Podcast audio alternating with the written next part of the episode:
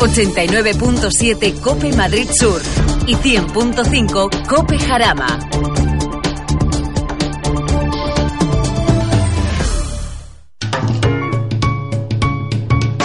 Lubricantes Total patrocina Auto FM. Lubricantes Total. Mantén tu motor más joven por más tiempo.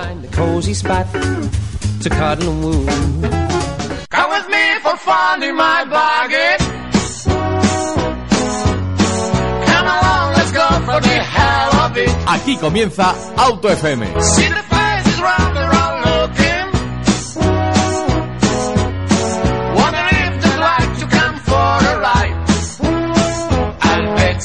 Hoy viernes 13 de enero arrancamos el primer programa de Auto FM en este año nuevo 2017.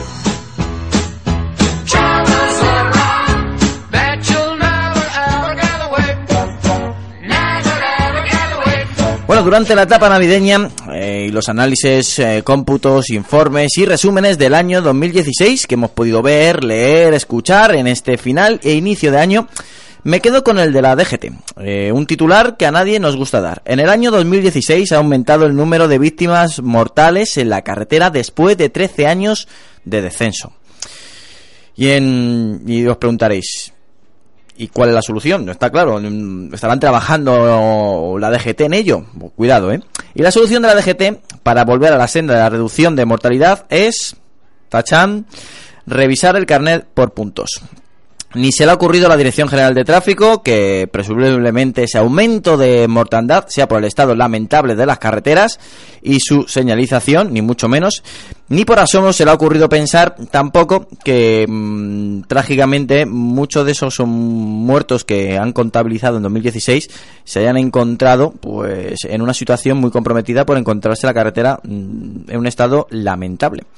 Ese dictamen no consigue mm, seguir explorando la, hucha móvil que somos los conductores. Es más, le haría rascarse el bolsillo al Estado para pavimentar, señalar y modificar los puntos negros. Y eso, muy señores míos, se traduce en millones de inversión. Es mejor acusar a los conductores que son unos incívicos, locos, temerarios y que somos los causantes de este lamentable aumento de muertos eh, en nuestras carreteras. Y otra vez tengo que decir, lo que se va a convertir en una oda de presentación de este programa, lamentablemente, tengo que decir, basta ya. Basta ya de explotarnos como hucha de cerditos con cuatro ruedas. Basta ya de acusarnos de todos los males de la sociedad, desde la contaminación imperante en las ciudades en la época que se encienden las calefacciones, hasta el aumento de accidentes en carreteras del tercer mundo. Ya va siendo hora que el filón de oro, que es el automóvil, se le trate con respeto y que no se vilipende a la primera de cambio. Basta ya de mirar hacia otro lado y no efectuar las obras de mantenimiento indispensables para bajar los números de muertos en nuestras carreteras. Y por dinero no será, ya que en el año 2016 se ha comprado solamente para Madrid varios helicópteros con radar, sí, los conocidos como Pegasus. Para eso sí, sí hay presupuesto. En unos segundos empezamos una edición de tu revista radiofónica del motor preferida. Si estás preparado, como siempre me gusta decir, arrancamos aquí en Auto FM.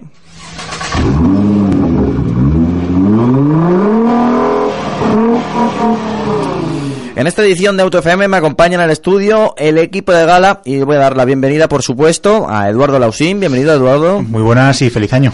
Eh, bienvenido, Luis Mazarracín. Hola, muy buenas tardes. Bienvenido, Alejandro Arostegui. Ah, buenas a todos. Eh, mientras que llega el resto del equipo, ya sabéis que nosotros hacemos el programa en riguroso directo. Tengo que dar la bienvenida también a un invitado especial que nos acompaña hoy y también un gran amigo, Óscar Martínez de 8000 vueltas. Bienvenido, Óscar. Hola Antonio, muchas gracias. Bueno, pues el que os habla, Antonio Rodríguez Vaquerizo, va a intentar dirigir a estos locos del motor en el programa por lo menos según dicen, más divertidos de las ondas. Y arrancamos con el nuevo Micra, que ya ha empezado a producirse. El nuevo Micra se supuso una, una revolución, tanto en eh, pues en líneas, eh, y, no solamente en líneas, sino el concepto que tenemos de Micra, y que bueno, pues lo conocimos en el Salón de París. Pues ya está saliendo las primeras unidades de este Micra, eh, de la fábrica de Flins, en Francia, lo que se presupone que la producción del utilitario vuelve al viejo continente. Dicha planta realmente no pertenece a Nissan, sino a Renault, pero ya sabéis que tiene una alianza eh, bastante importante que le está saliendo bastante bien. Y que bueno, pues em, junto a, a este nuevo Micra se está produciendo también el Clio y el Zoe en la misma planta francesa. Bueno, Alejandro, dentro de muy poquito lo tendremos aquí rodando en España, el nuevo Micra. Yo tengo muchas ganas de ver este coche porque por lo menos en las fotos me parece, yo, yo creo que es el Micra más bonito de la historia. Y bueno, mm, ha perdido un poco la esencia que tenía el de los años 90 y muchos, pero ya por lo menos deja de parecer una especie de coche de juguete o coche muy japonés para ser mm, algo más parecido a un Pulsar más pequeñito, más deportivo. Y bueno, parece ser que este tipo de coches en esta gama... Eh, están que lo parten y Nissan no se le podía quedar atrás. A mí me ha llamado mucho la atención un diseño totalmente distinto y muy deportivo. Eduardo, el nuevo Micra. Pues yo opino lo contrario que, Alejandro, curiosamente, ¿no? Pero eh, bueno, yo creo que mm, al contrario de lo que dice, es un diseño muy japonés, otra vez. Otra vez, porque si es verdad que teníamos un par de generaciones que el coche había quedado un poquito en tierra de nadie, eh, incluso con una imagen que alguno podría asociar a alguna low cost, porque realmente no, no expresaba nada, no expresaba ningún sentimiento, algo que, que, bueno, yo creo que cualquiera que ve un coche japonés, y voy a poner ejemplos drásticos, como por ejemplo el Prius. Eh, sabemos que son japoneses, pero es que además eh, hay controversia, ¿no? O sea, crean controversia simplemente por su diseño, ya lejos de su tecnología, lejos de su equipamiento.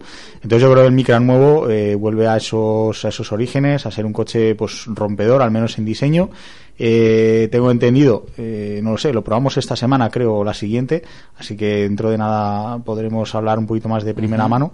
Pero tengo entendido que bueno, la puesta a punto pues eh, se, ha, se ha hecho un poquito más deportiva, más al gusto del, del cliente europeo que busca pues más que un medio de transporte, un coche que le, que le transmita alguna que otra sensación. Sin duda alguna. Bueno, eh, ahora vamos con la, la, versión del Toyota Yaris con 210 caballos e inspirado en el World Rally Car. Eh, hace poco conocíamos eh, este Toyota Yaris World Rally Car, lo conocimos bueno, de muy de cerca en el Salón de París y que bueno, pues ahora vemos que Toyota se está poniendo las pilas, que quiere darle a EDN Deportivo junto al equipo Toyota Gazoo Racing y que bueno, van a sacar un Yaris con 210 caballos. ¿Sí? ¿Has escuchado bien? Un Yaris con 210 caballos. ¡Wow! Alejandro, yo ya lo estoy viendo, ¿eh? A ver, hace unos pocos años nos quejamos de que Toyota tenía unos coches muy sosos, muy poco deportivos, muy no sé qué, y sacaron el GT86, ahora sacan el Yaris este que mm, nos ha sorprendido a todos porque es un Yaris con 210 caballos. Es que hasta hace poco eh, el Golf 5, el Golf GTI 5 tenía 200 caballos y ya, ya iba bien. O sea que un Yaris con 210 ya pueden haberlo puesto a punto en condiciones, que no, que no lo dudo. Así que... Hombre, Toyota tiene mm, por lo menos historia en, el mundo de, automóviles deportivos, eso no me cabe la menor duda. Ah, eso sí, en el Mundial de Rallys, en, en Le Mans, en Fórmula 1, o sea que por, por pedigrí o por experiencia en competición no, no será. Así que nada, esperamos que, que este coche pues sea uno de esos uno de más de, de, uno de tantos compactos pequeñajos deportivos de más de 200 caballos o de alrededor de 200 caballos y que quedará que hablar porque a mí hay algo que no me gusta de este Yaris moderno 2017 que es la parte trasera. No termino de, verla. Pero por lo demás mm, una versión deportiva del Yaris me parece estupenda. Ahí estaremos eh, esperando a probarla. Eduardo 210 caballos para el Yaris. Pues tengo que verlo tengo que verlo porque, bueno, 210 caballos en un Yaris me parecen interesantísimos. Eh, yo creo como a todos, como bien decía Alejandro, pues es que 210 caballos mm, no son 210 caballos cualquiera. O sea, mm, estamos hablando de un Yaris. Estamos hablando de que más de 200 caballos en un coche tan pequeño hasta hace muy, muy, muy poco era algo mm, muy extraño. Y se queda pues a 20 caballitos de lo más gordo del, del segmento que son que son el Audi S1 o, el Opel, perdón, el Opel Corsa, el, el Mini eh, de John Cooper Works, o sea que mm, son cifras muy respetables, sobre todo en un coche de marca Toyota que desde hace ya muchos años nos tienen desprovistos de cualquier cosa llamada deportivo. Eh, más allá del GT86, eh, pero bueno, que igualmente es mm, muy, muy, muy reciente. Yo creo que se han quedado un poquito cortos en el término de, lo que viene siendo la, el apartado dinámico, o sea, perdón, estético. Eh, a lo mejor es porque va cargado de vinilos y tapa un poco las novedades estéticas, eh, los faldones y tal. Yo creo que ahí se han quedado un poquito cortos. Mm, no me inspira la deportividad, a lo mejor, que sí hace el, Toyota Yaris del VRC pero bueno, eh, si lo importante es lo interior, si lo queremos tomar así, eh, yo creo que puede ser un aparato muy, muy serio. Bueno, si te fijas en la parte trasera, lleva un alerón en condiciones y un escape central. Y ya. bueno, mm, de- lleva detallitos. Es que el Yaris de por sí ya tiene unos rasgos así de ese estilo. Entonces, sí, las modificaciones de esta versión tampoco son muy... Tengo que verlo. Vale. Tengo que verlo. Bueno, Oscar, Y probarlo, estamos, y probarlo. Estamos hablando de un coche que va a llegar al mercado, un coche que va a ser deportivo, un coche que cuadraría con 8.000 vueltas sin duda alguna. Vamos a hablar, del to- estamos hablando del Toyota Yaris, que van a sacar una versión de 210 caballos. Sí, lo estoy viendo como motor 1.6. A mí siempre me han gustado estos coches pequeños. Creo que yo os lo dije la otra vez que estuve con vosotros. Ujú. Me parece muy interesante. Desde luego 210 caballos para un coche de esta categoría es algo que no estamos acostumbrados a ver, pero bueno, habrá que ver también cuál es el peso final que tiene este coche. Y bueno, mm, estamos viendo cómo escalan mucho las potencias en todas las categorías, pero todo lo que sean pequeños coches urbanos con toque deportivo a mí me parece súper interesante. Pues el más interesante aún va a ser probarlo y, ver cómo, cómo funciona este Yaris de 210 caballos. Aquí estaremos atentos y lo comentaremos aquí en Auto FM. Bueno, vamos a seguir adelante y vamos a hablar del récord de ventas para SEAT eh, desde 2007 con nada más y nada menos que 410.000 unidades eh, para todos sus mercados en, en total. Y es que esto significa que aumenta un 2,6% de, de ventas y de fabricación a nivel global. Es que el año pasado pues eh, vendieron eh, 400.000 coches. Bueno, pues eh, enhorabuena. La verdad es que eh, por lo menos es eh, aspiración muy interesante, muy positiva este nuevo récord de ventas para SEAT eh, desde 2007 y que bueno pues sobre todo lo que nos eh, llama la atención es que el Ateca acaba de aterrizar. Ya veremos eh, que lo bien que funciona el Ateca que muchos oyentes nos habéis preguntado por él y todavía no se ven prácticamente reflejado en esta cifra tan buena como 410.000 unidades. Eduardo pues eh, ahí lo tienes eh, SEAT eh, vendiendo más Sí, hace ya eh, un par de añitos que bueno, pues venimos recibiendo buenas noticias de SEAT a final de año en cuanto a ventas. Eh, bueno, es para alegrarse, sobre todo teniendo en cuenta que bueno, es la- nuestra marca patria, ¿no? Nos alegramos siempre de, todos sus, sus éxitos, pero bueno, hay que darse cuenta de por qué ha sido, ¿no? Al fin y al cabo, SEAT eh, sí es verdad que ha tenido coches eh, enmarcados en segmentos en los que vendía mucho, como es el Ibiza o el León, pero bueno, si se expande a, segmentos, a nuevos segmentos, a nuevos nichos en los que va a vender eh, todavía más, se va a quedar otra parte del pastel de ventas, pues eh, vamos a tener varios años con, con cifras similares, ¿no? Eh, bueno, cif- cifras, cifras similares no, resultados similares en el sentido de resultados positivos. Eh, en este caso es el, el ATK, evidentemente mm, yo creo que nadie mm, antes de su lanzamiento pensó lo contrario a lo que ha ocurrido, es decir, todo el mundo pensó esto va a ser un, un superventas y efectivamente lo ha sido y eso que todavía está digamos en su año de, de asentamiento en el mercado, así que este año 2017 ya, ya veremos que va mejor. Y además, pues bueno, el Ibiza nuevo le queda nada, eh, unos mesecitos para conocerlo.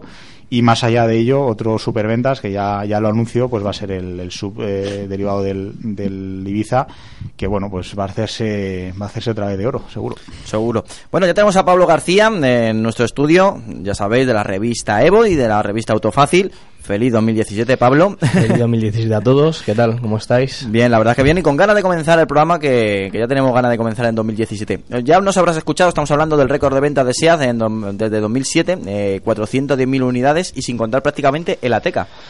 Sí, otras veces que llego un poquito tarde, siempre os voy escuchando por la radio, pero esta vez he traído un coche que no tiene radio y, ¡Ostras! y no os podía escuchar. O sea que me habéis pillado un poco un poco descolocado, pero sí, eh, récord de ventas en SEAT, como habéis comentado, 410.000 unidades, eh, parte de, de esas grandes ventas o ese número de ventas se lo está llevando el León, que es un coche, bueno, pues eh, ha sufrido ahora el restyling hace un par de, de meses y bueno, pues un coche que se está vendiendo muy bien, está siendo líder de ventas durante varios meses y bueno, pues eh, con carrocerías familiares, eh, tres puertas, cinco puertas y ahora pues como habéis comentado el, el Ateca que, que va a ser un, un gran coche que, que sin duda se va, se va a vender también.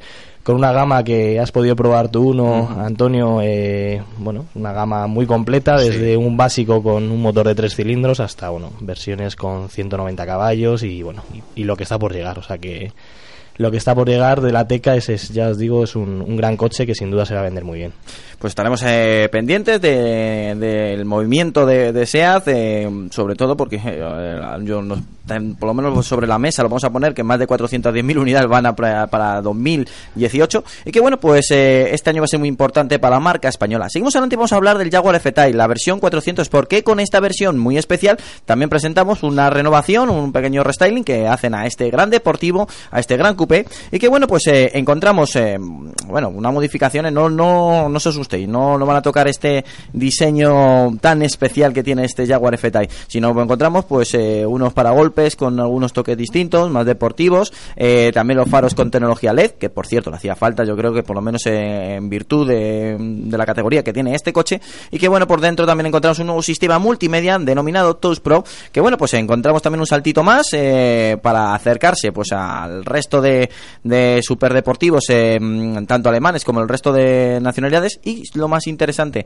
que este Jaguar F-Type siga dando tanta guerra. Alejandro, siempre me has comentado que es un coche que te ha gustado este Sí, sobre todo cuando sacaron la versión coupé, porque el descapotable es descapotable y está muy bien y es muy bonito, pero eh, estaba deseando ver la versión coupé y cuando la presentaron dije, este es mi próximo coche, sí puede ser. Eh, aunque lo veo complicado, pero se, se puede intentar. Y luego presentaron versiones manuales, versión con tracción a las cuatro ruedas, o sea que tenías, salvo versión familiar y versión sub, tenías casi todas para elegir y versión cinco puertas. Y, y nada, ahora pues eso, ese pequeño restyle que seguramente en persona no se, no se aprecie salvo por las luces de LED. Y, y nada, el motor sube 20 caballos, que yo creo que no le hace falta, pero bueno, allá cada uno. Y, y nada, unos pequeños cambios para uno de los coches, para mí uno de los coches más bonitos de la historia. Y de los modernos, pues eh, casi el más bonito. Y eso que yo soy de Audi, ¿eh? Bueno, también nos acompaña, que ya está en nuestro estudio y que por cierto teníamos muchas ganas que nos acompañase, Juan Hernández, director de Autofácil y director de la revista Evo. Bienvenido, Juan. Hola Antonio, pero te equivocas. Desde este mes de Ostras, febrero ya no dejo la, eh, dejo la dirección de la revista Evo y se lo cedo la... Bueno, pues todavía no estamos en febrero. El bastón de mando. Bueno, pero el número de febrero nosotros ya lo hemos hecho. El bastón Bueno. de mando se lo cedo a Javier Arús, que ha sido redactor jefe desde el nacimiento de Evo y, y antes en Canantecno. Y es el que se ocupa de la dirección de, de la revista Evo, igual que Pablo Poza de Todo Terreno y Miguel Tineo, subdirector de Autofácil. Conservo solamente una parte de, de Autofácil. Bueno, pues es bueno también que lo comentes aquí en la antena porque lo- se va a enterar muchísima gente. No, claro, por supuesto. Por eso aprovecho este, este momento. Bueno, vamos a hablar de, del F-Time. Tú- que has probado un montón de coches y yo sé que también este, como es un coche muy Evo, también pues eh, lo has mirado siempre con buenos ojos. ¿Qué te parece el F-Type? A mí coincido que el F-Type es uno de los coches más bonitos y, y recuerdo que en una prueba que hicimos una comparativa del F-Type con el 911 eh, la gente se paraba a mirar los coches, pero claro, hacia el que se iba era el F-Type y es el que llamaba la atención. Eh, es un coche en el que tiene, tiene unos rivales importantes eh, que, que son mucho más modernos porque han salido 3, 4 años después que el F-Type y necesita un restyling importante y seguro que en, que en Jaguar ya lo están pensando pero es uno es un es un muy bonito coche y es un coche de verdad para tener Para tenerlo guardado en el garaje sin duda alguna. Eduardo, el F-Type se renueva con pequeños eh, toques, pero yo creo que han sido muy equilibrados. Bueno, este 400 Sport no es más que la versión de lanzamiento de- del restyling, como bien decías. Eh, la verdad es que, bueno, coincido con Alejandro en que es muy complicado diferenciar a este de- del anterior. Eh, básicamente estrena unas ópticas full LED y un paragolpes delantero eh, nuevo, así que, bueno, a simple vista va a ser complicado. Pero bueno, en cuanto a este 400 Sport, pues bueno, se basa en la versión V6 eh, con sobrealimentador, eh, tiene 20 caballos más, eh, en total de 400. Se puede elegir además con, con bueno, varias configuraciones, cabrio o coupé o eh, tracción total, tracción tras- trasera, así que bueno, dentro de lo que viene siendo una, siendo una edición de lanzamiento, pues es bastante configurable. Eh, los detalles estéticos y algún que otro detalle de equipamiento exclusivo, como puede ser los frenos deportivos o los asientos deportivos opcionales, pues bueno, eh, completan un poquito esta edición que, que, bueno, eh, está limitada a un año de producción desde su lanzamiento, así que no hay, digamos, unidades concretas. Así que bueno, eh, ya veremos. Eh, yo quiero probarlo, aunque sea solamente por un paragolpes nuevo. Pablo, ¿tú también lo quieres probar? Pues sin duda el, el F-Type es un coche, como habéis comentado, eh, de los más bonitos y más atractivos del, del mercado. El año pasado, si mal no recuerdo, recibi- recibió un premio internacional como el coche más bonito del mundo y, bueno, pues eh, sin duda, como habéis comentado, eh, al margen de que sea mejor o peor que sus rivales, que sin duda es un muy buen coche, es un coche muy atractivo.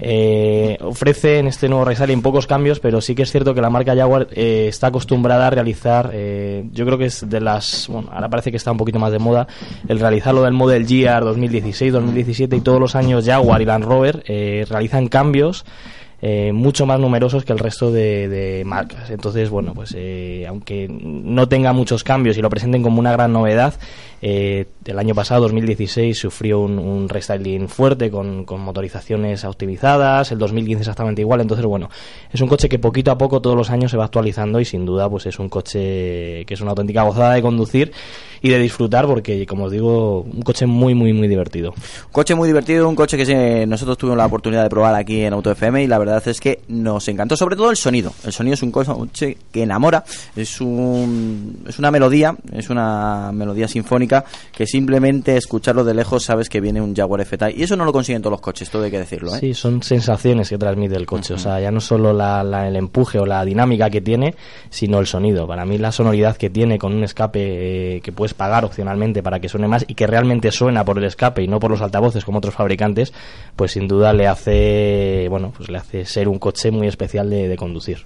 Y seguimos adelante, vamos a hablar del Opel Mocha X, que ya ha recibido más de 100.000 pedidos. Y cuidado, ¿eh? es que solamente hace dos meses fue presentado y es que este Opel Mocha, bueno, el Opel Mocha y el Opel Mocha X están siendo pues un éxito. Eh, el Opel Mocha X es una, un cambio, un restyling bastante profundo del Opel Mocha que muchos conocéis y que vemos en nuestras calles. Eh, hace dos meses lo probamos, tuvimos la ocasión de, de verlo muy de cerca y bueno, vimos que seguía pues aprovechando eh, la gran virtud que tenía el Opel Mocha. Habían introducido nuevas tecnologías, sobre todo el sistema de infoentretenimiento eh, de la última hornada y que una estética pues eh, también muy muy conseguida, muy al estilo Opel que últimamente está haciendo coches muy bonitos, todo hay que decirlo.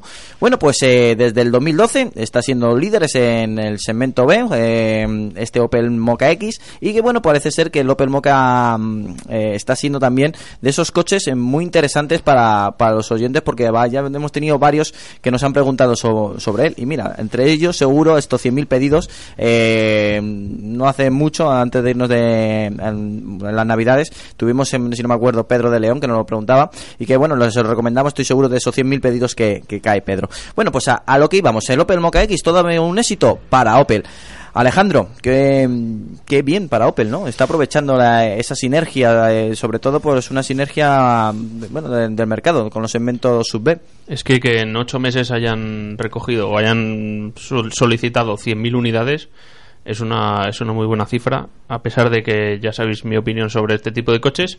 Pero bueno, yo eh, tengo que decir que para mí el nuevo Opel Mocha X es el nuevo Opel Mocha. Yo lo de la X, mm, cuando he visto alguno, he dicho, mira, un Opel Mocha de los nuevos. Y te has No- olvidado de la la X. Sí, no, es que no, la obvio porque no... Sí, es un Opel Mocha de los nuevos, ¿sabes? No, no es un cambio de nombre, no es nada, es simplemente una X al final. Entonces dices, mira, un, un Mocha de los nuevos, ya está.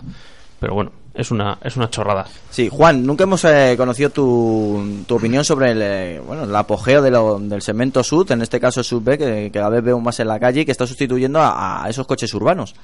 Pues no soy tan frontalmente opuesto a, a ellos como Alejandro, eh, la cosa hay que decirla, pero sí que es cierto que mm, en este caso lo de la X que, que Alejandro no termina de ver, bien es cierto que la mayoría lo va a conocer como Opel Mocha, ¿no? No, no, no creo que, la, que caigan en el detallito.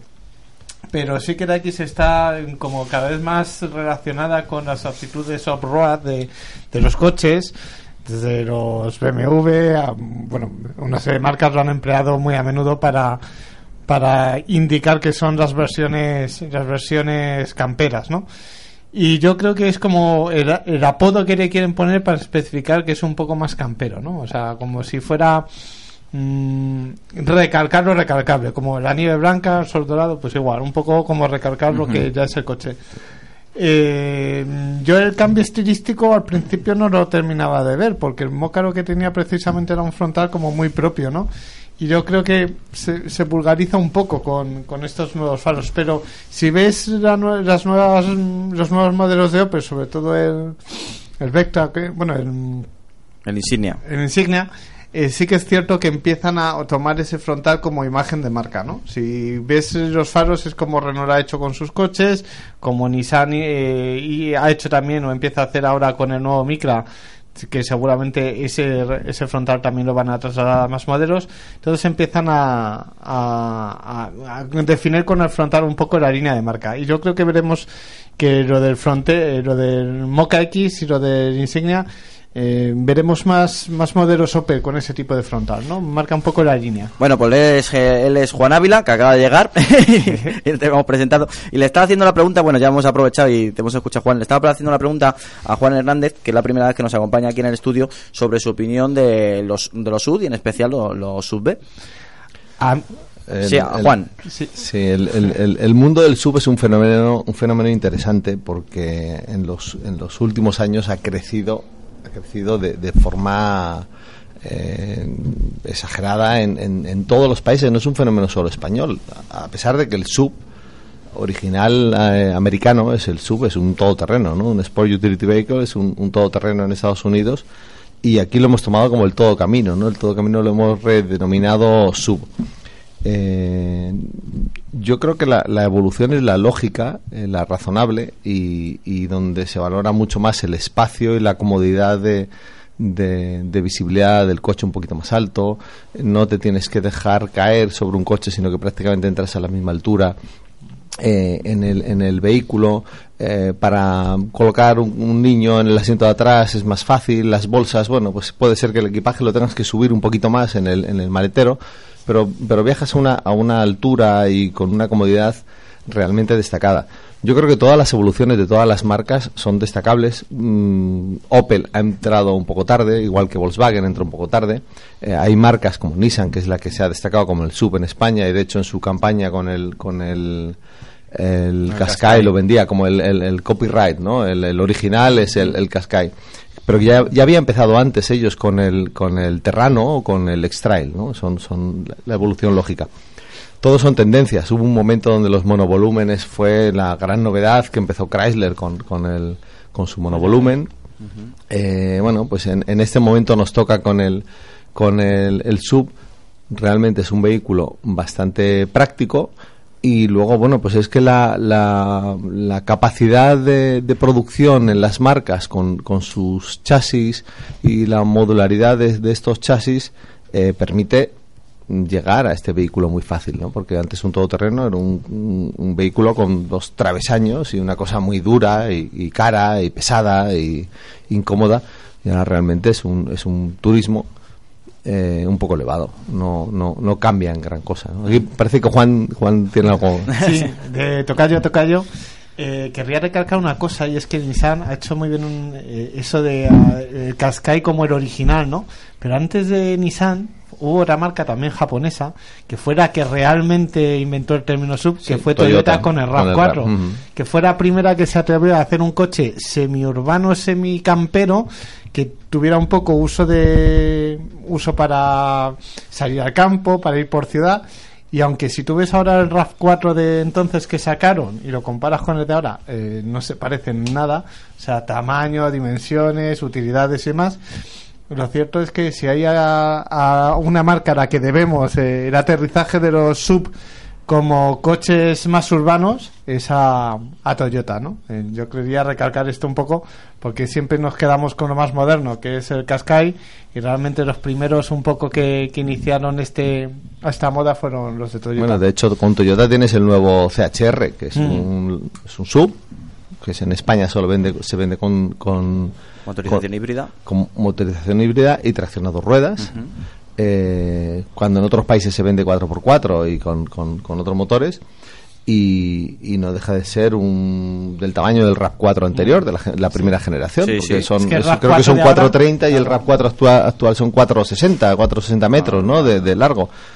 Eh, pero bueno, es un, es un bonito coche es un, y, y seguramente será un éxito de ventas, aunque puede ser un poco caro, pero es un, un producto que, que es interesante, bonito y atractivo. Por Y- cierto, portada del próximo mes de Autofácil. También es importante decirlo. bueno, vamos a hablar también de Lexus, que es una marca que, ha revolucionado y está revolucionando con sus diseños. Y vamos a hablar de su nuevo Lexus LS. Ya sabes que es, eh, el gran buque, uno de los grandes buques que tiene el Lexus eh, dentro de su catálogo, que se renueva totalmente con un diseño llamativo, muy llamativo, como debería ser Lexus, y lo es, eh, tecnológico por supuesto, y que bueno, tiene una parrilla, pues no sé cómo denominarla, quiero que lo diga también el resto de los, de los componentes de la mesa. Los, fallo- los faros eh, continúan con las líneas típicas de las últimas creaciones de Lexus, ya sabéis, eh, alargados y muy agresivos, y que bueno, pues eh, en el apéndice inferior encontramos la luz diurna. Eh, si ves el coche, lo que más te va a llamar la atención, sin duda alguna, es la gran parrilla. Pablo, mm, ¿qué opinas de este nuevo Lexus LS? Pues bueno, me ha sorprendido sobre todo, como decís, la, la parrilla. El otro día viendo las fotos le tuve que hacer un zoom porque digo, yo no sé si, si el monitor me está empezando a fallar o es que realmente es así. Y sí, es que realmente es así. Lo que no sé es la matrícula donde la, la van a poner. Eso se, se está convirtiendo en un poco pregunta. rollo Ferrari que, que te sacan el modelo en las fotos y luego en España, lamentablemente, hay que llevar matrícula delantera. Y a los Ferrari les queda horrorosamente mal la, la matrícula. En este caso, bueno, pues irá en el medio, se cargará el, el diseño japonés y los años de desarrollo y de todo lo que haya conllevado el, el desarrollo de la parrilla poniendo una matrícula. El coche, la verdad que me ha gustado bastante, es un coche que, que conozco muy bien, porque lo hemos tenido varias veces en la anterior generación, la generación que se vende actualmente en, en la redacción de Autofácil y Evo, y es un coche que, que siempre me ha, me ha encantado, sobre todo por, por la, telo- la tecnología que lleva. Dinámicamente no es el mejor, eh, no es el más ergonómico en cuanto a disposición de mandos, porque bueno, tenemos por ejemplo un Serie 7 un, o un Mercedes Clase S, que en eso sí que es mejor, pero en cuanto a calidad de rodadura, en cuanto a gaches, en cuanto a acabados, eh, el Lexus está un, pel- un pelín, un paso por encima del- del de las berlinas alemanas. Por lo tanto, este nuevo Lexus eh, LS, sin duda con todo el tren de rodaje que le van a incorporar, que he estado leyendo parte del, del dossier, con una suspensión pilotada, una caja de cambio de velocidades, el, motor híbrido además, yo creo que le darán el toque que le faltaba para que sea dinámicamente eh, igual o incluso mejor que sus rivales y sobre todo con un diseño que pese a ser la berlina representación del Lexus es muy arriesgado y muy deportivo sin duda. Mm, Eduardo, eh, ¿también te has quedado hipnotizado con esta parrilla? Sí, sí, sí, estoy asumiéndolo todavía. Eh, no, bueno, yo la verdad es que... Está mareado y todo. Sí. Es una parrilla muy Lexus, no sé de qué os extrañáis. O sea, Pero es- ¿la has visto por dentro? O sea, ¿Has visto el interior? Es una obra de arte sin duda. Sí, hace un efecto 3D como si fuese un, un pasillo. Sí, sí, sí. Con una Estoy pared ahora en la pantalla de Pablo y... Claro, es que, es que tú también. Sabéis que es para los radares, ¿no? Porque como la matrícula va a ir en el centro, la cámara no va a conseguir... Parece un panal de abejas ya directamente, Sí, ¿no? sí. Si atropellas a uno le haces ¿eh? como, un- como un colador Cachitos. casi. Da- dar ideas, dar un ideas. rallador de pan. Resident Evil, no sé si os acordáis de la escena esa de Resident Evil Sí. que aparecen los, los radios. Bueno, sé, a ver, Eduardo, ¿qué opinas del Lexus LS 2018, por favor? Bueno, eh, parrillas aparte, eh, la verdad es que me queda un poquito frío, sinceramente, porque, bueno, sí es verdad que es el bastión tecnológico de Lexus, pero eh, si lo comparamos con sus rivales más directos, como bien decía Pablo, como el Serie 7 o el Mercedes Clase S, la verdad es que, bueno, sí es verdad que Lexus todavía no ha soltado todos los detalles de su modelo, pero yo esperaba que, bueno, pues eh, sacara algo re- revolucionario, ¿no? Alguna tecnología que, mm, digamos, ostras, esta no está, ¿no? Eh, disponible en el resto. Eh, yo creo que a lo mejor ha perdido esa oportunidad, pero también es cierto que Lexus está jugando otra liga, está jugando la liga de los híbridos, ¿no? Y en eso eh, está muy avanzado respecto al clase S o respecto al, al BMW Serie 7, en fin, eh, a sus competidores. Sí es verdad que, bueno, no vamos a esperar eh, una versión híbrida enchufable, al menos siguiendo los planes que ya nos ha contado Toyota y Lexus, eh, de tirar hacia, hacia el hidrógeno más que hacia los híbridos enchufables. Así que, bueno, eh, a la espera de probarlo, yo creo que su mayor novedad va a ser lo que, lo que decía Pablo, eh, su dinámica. Eh, con bueno, pues eh, eje trasero direccional, eh, un sistema de suspensión bastante avanzado. Eh, yo creo que será, será realmente la, la diferencia que más notemos y evidentemente su, su diseño, porque bueno, no hablemos, o sea, tenemos que hablar de, de- de un segmento que probablemente es el más conservador de, de todos los que hay, ¿no? Y bueno, para ser conservador, el Lexus ha, ha dado su nota. Nunca es que en dicho. general las berlinas alemanas son un poco tirando a sosas. Hay, hay un detalle que quisiera recalcar con tu comentario, Alejandro, y es que efectivamente la mayoría de los diseños alemanes son muy conservadores. No verás grandes cambios, por lo general, en las berlinas alemanas. En cambio, los franceses y los japoneses, como el mercado de las berlinas de premium o semi-premium está copado por los alemanes, tienen que jugar siempre a la baza del diseño radical, del diseño muy moderno. Ahí tenías a Citroën con el A- a- XM. Así les ha ido, vamos. No, bueno, es como todo, o sea, cuando han jugado la baza, la baza del conservadurismo no le han mordido y entonces la única historia que les ha quedado siempre ha sido, bueno, aquel cliente que vea el diseño alemán demasiado sobrio, les damos una alternativa con un poquito más de creatividad. Y yo creo que los más valientes normalmente han sido Citroën, eh, ha sido Renault y han sido los japoneses, que siempre han, bueno, Lexus hay que ver los diseños tan radicales que es con escuadra cartabón y hagamos líneas, ¿no? Bueno, pero eso ha cambiado mucho, ¿eh? porque si nos fijamos en los primeros Lexus, eh, recuerdan a cierta marca alemana. Sí, con estrella. sobre todo el con LS. estrella, mm, todos. yo Bueno, creo, ahí sí. hubo una polémica, de hecho, con uno de los Lexus. Entonces, Ay, yo creo que mal. hicieron. Sí, pero sí, sí. jugaron una buena carta, ¿no? Igual que los coreanos, sus primeros coches eran eh, coches baratos, pero que en cierto modo Recordaban. imitaban, imitaban, recordaban vagamente algún que otro coche europeo y ahora son eh, modelos completamente independientes que en muchas ocasiones llaman incluso más la atención que los modelos Sí. eh, europeos. A mí me gustaría romper una, una lanza por, por los aburridos alemanes que en, este- en esta categoría han metido desde V10 hasta V12 biturbo como Mercedes. Yo creo que, oye, puede que en diseño no sean lo- los más destacados, pero desde luego están siempre ahí, son los dueños del mercado y hacen verdaderas locuras de vez en cuando. Hombre, un Serie 7, el último Serie 7, mm, con la- el manejo que tiene el gache de, de la llave, yo, hombre, no será en, en temas de, por lo menos de diseño una revolución, pero en tema tecnológico, Y en tema de le- leer los manuales del coche, eso tiene que ser... Eso viene ya todo El metido de- en el, en el propio sistema multimedia y ya te lo lee el coche. y todo. Claro, viene, viene con podcast Hay, hay- hay un detalle, eh, Venga. también un poco a favor de este último comentario, y es que eh, es cierto que no han sido muy arriesgados, pero por ejemplo, Mercedes yo creo que sí en los últimos años ha hecho un poco el resto eh, en el tema del diseño y, y si bien no, no te rasgas las vestiduras como puede ser con Lexus, dentro del conservadurismo alemán eh, hay que romper una lanza en favor de Mercedes porque sí que han sido un poquito más bueno, arriesgados y eh, el- el- el- estaban contra la espada. Eh, era, Sí, sí, no, era se eso les morían o- los clientes. Exacto, se les Claro. morían los clientes. Bueno, pues seguimos aquí en Auto FM, ya sabes, en Cope Madrid Sur y en Cope Jarama. Danos tu opinión. autofm arroba copemadridsur.es Estás en Auto FM, el programa del motor de Cope Madrid Sur y Cope Jarama. Lubricantes Total, una formulación exclusiva a la vanguardia de la tecnología. Los lubricantes Total prolongan la vida de tu motor y mejoran su rendimiento en las condiciones más extremas. Lubricantes Total, mantén tu motor más joven por más tiempo.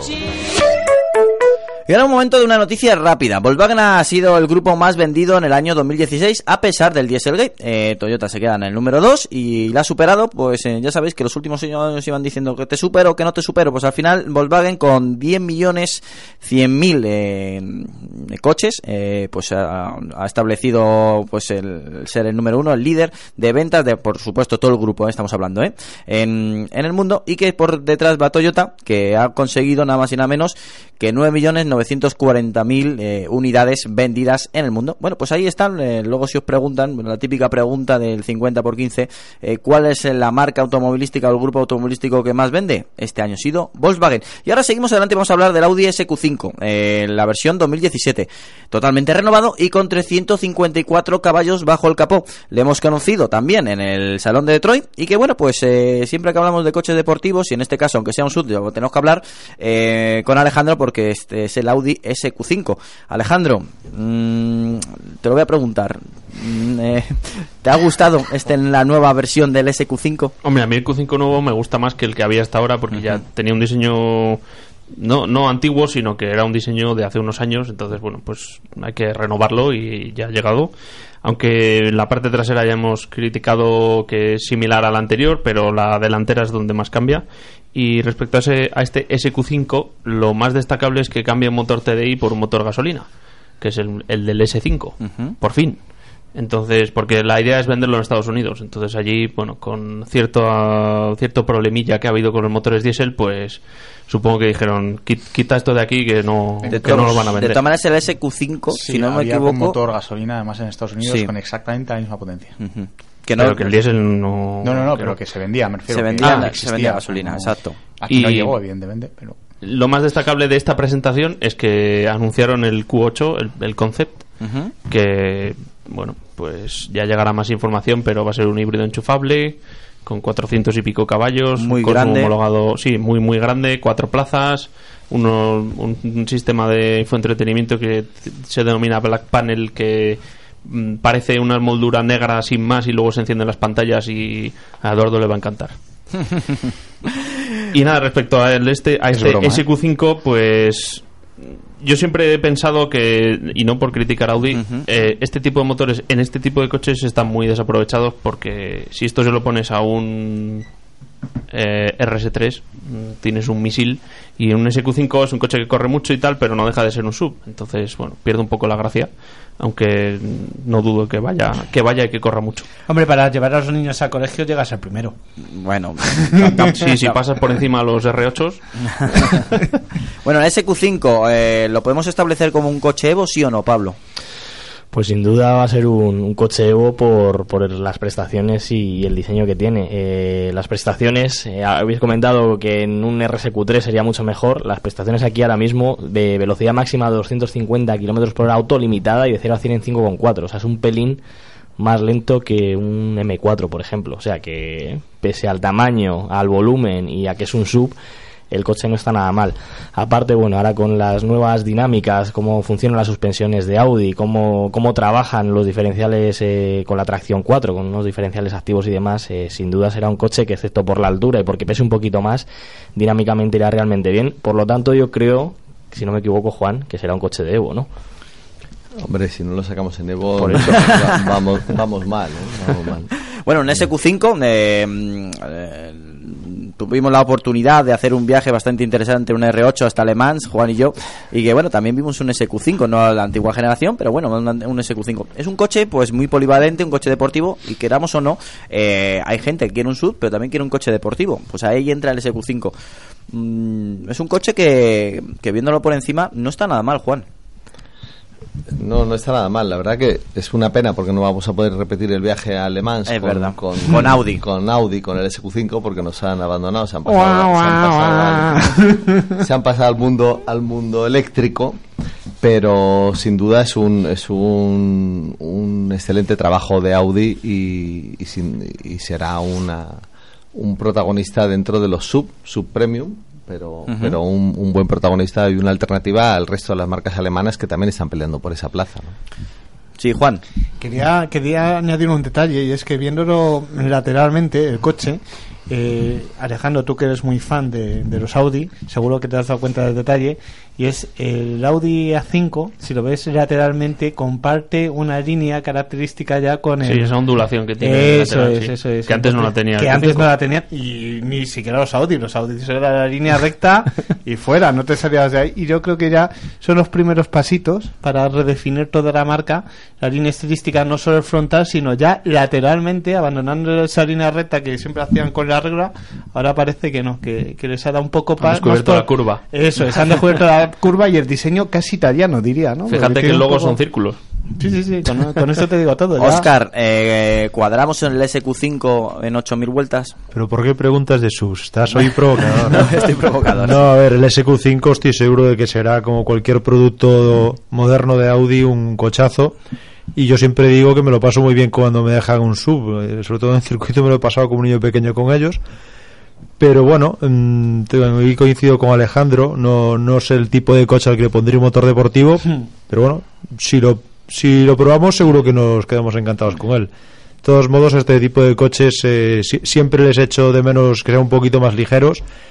Y antes comentabais de los sub, que bueno, tiene un montón de ventajas, estoy de acuerdo, pero dinámicamente tener el centro de gravedad más alto siempre, siempre penaliza. Entonces, una versión deportiva, pues mm, siempre tienes que lidiar contra eso, tienes que dedicarle mucho esfuerzo a, a mejorar aspectos dinámicos que una berlina no haría falta. Em, por eso los ingenieros se vuelven locos con los y al final nos sorprenden, ¿eh? Esos Sí, sí, 350 están encantados. Esos 350 caballos con un centro de gravedad un poquito más bajo, seguro que se disfrutaban muchísimo. Bueno, bueno, no creo que no se disfruten mal en este Bueno, pero nuevo para eso lo SQ5. hay con suspensión neumática, lo puedes bajar un poquito más. Bueno, seguimos adelante, vamos a hablar de una grandísima novedad, posiblemente la novedad más importante que hayamos visto en el Salón de Detroit, por lo menos más comentada, vamos a hablar del Kia eh, Stinger, el- a ver cómo Stinger. es, Stinger, Stinger, Stinger. Stinger GT, eh, un GT, eh, pero de nombre GT, eh, de categoría GT, porque estamos hablando de un coche que se va, mm, cuidado, eh, que va a competir directamente contra el Audi A5 Sportback y el BMW Serie 4 Gran Coupé, o por lo menos esa es la intención que tiene Kia. Debajo del capó encontraremos un motor de 4 cilindros de 2 litros turbo con 255 caballos, que por cierto es el mismo que tiene el Optima GT y tuve la ocasión de probar y funciona realmente bien. Y también encontraremos muy estilo americano, para el mercado americano, un V6 de 3,3 litros que desarrolla 365 caballos y presume de un 0 a 100 en 5,1 segundos. Muy bien, el Kia eh, Stinger, eh, sobre todo, eh, lo, que más te llama la atención es su diseño, sus líneas. La verdad es que Kia da un grandísimo salto. las primeras unidades que llegaron a España a lo que actualmente están vendiendo parece mentira que sea la misma marca. Y que bueno, con este Kia Stinger GT lo que quieren hacer es de hasta dónde pueden llegar actualmente y cuidado con ellos que por diseño han llegado, ya veremos si dinámicamente también, a competir contra el Audi A4 Sportback y el BMW Serie 4 Gran Coupé. Mm, Eduardo, ¿qué opinas de este, por lo menos esta baza tan importante que ha presentado Kia en Detroit? Pues sorprende muchísimo porque nada de lo que vemos ni nada de lo que leemos en los datos es propio de un Kia, ¿no? Al menos hasta, hasta ahora, ¿no? Eh, el diseño en forma de, de berlina coupé es algo completamente nuevo. Además es algo eh, nuevo en el mercado global. eh, en este en este segmento más pequeño que bueno, pues por ejemplo el Mercedes CLS y, y- y demás competidores.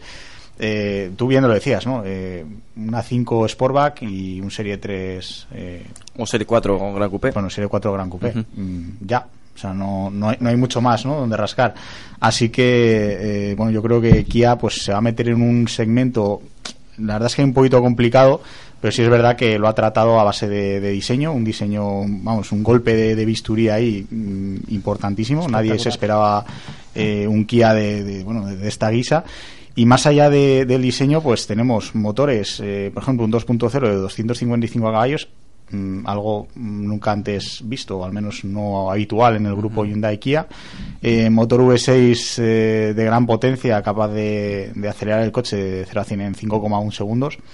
Mm, No es lo habitual en un Kia. Eh, una plataforma de tracción trasera mm, no es lo habitual en un Kia, por lo menos en estas tierras. Y va a llegar a Europa. Así que, bueno, eh, Con muchas ganas de verlo.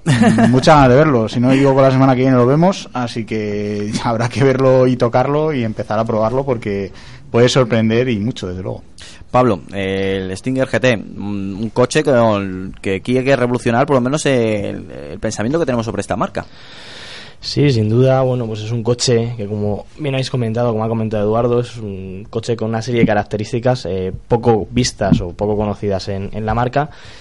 Y pese a que me gusta el tema de la tracción trasera, eh, motor V6 y demás, creo que con esa configuración en el mercado español eh, no tiene mercado porque todavía los Serie 4 Gran Coupé y los A5 Sportback el grosso de ventas lo lleva las motorizaciones diésel. Eh, lamentablemente en Kia las motorizaciones diésel mm, son muy poquitas, o sea, tenemos el 1.7 con 140 caballos, por lo tanto no tenemos una gama diésel deportiva y lamentándolo mucho, a no ser que den un golpe, un golpe de bisturí y nos saquen una versión diésel potente, que no digo yo que no, eh, yo creo que el mercado español eh, en eso, bueno, pues eh, va a ser un poco Marginal. poco complicado, sí, va a ser muy complicado.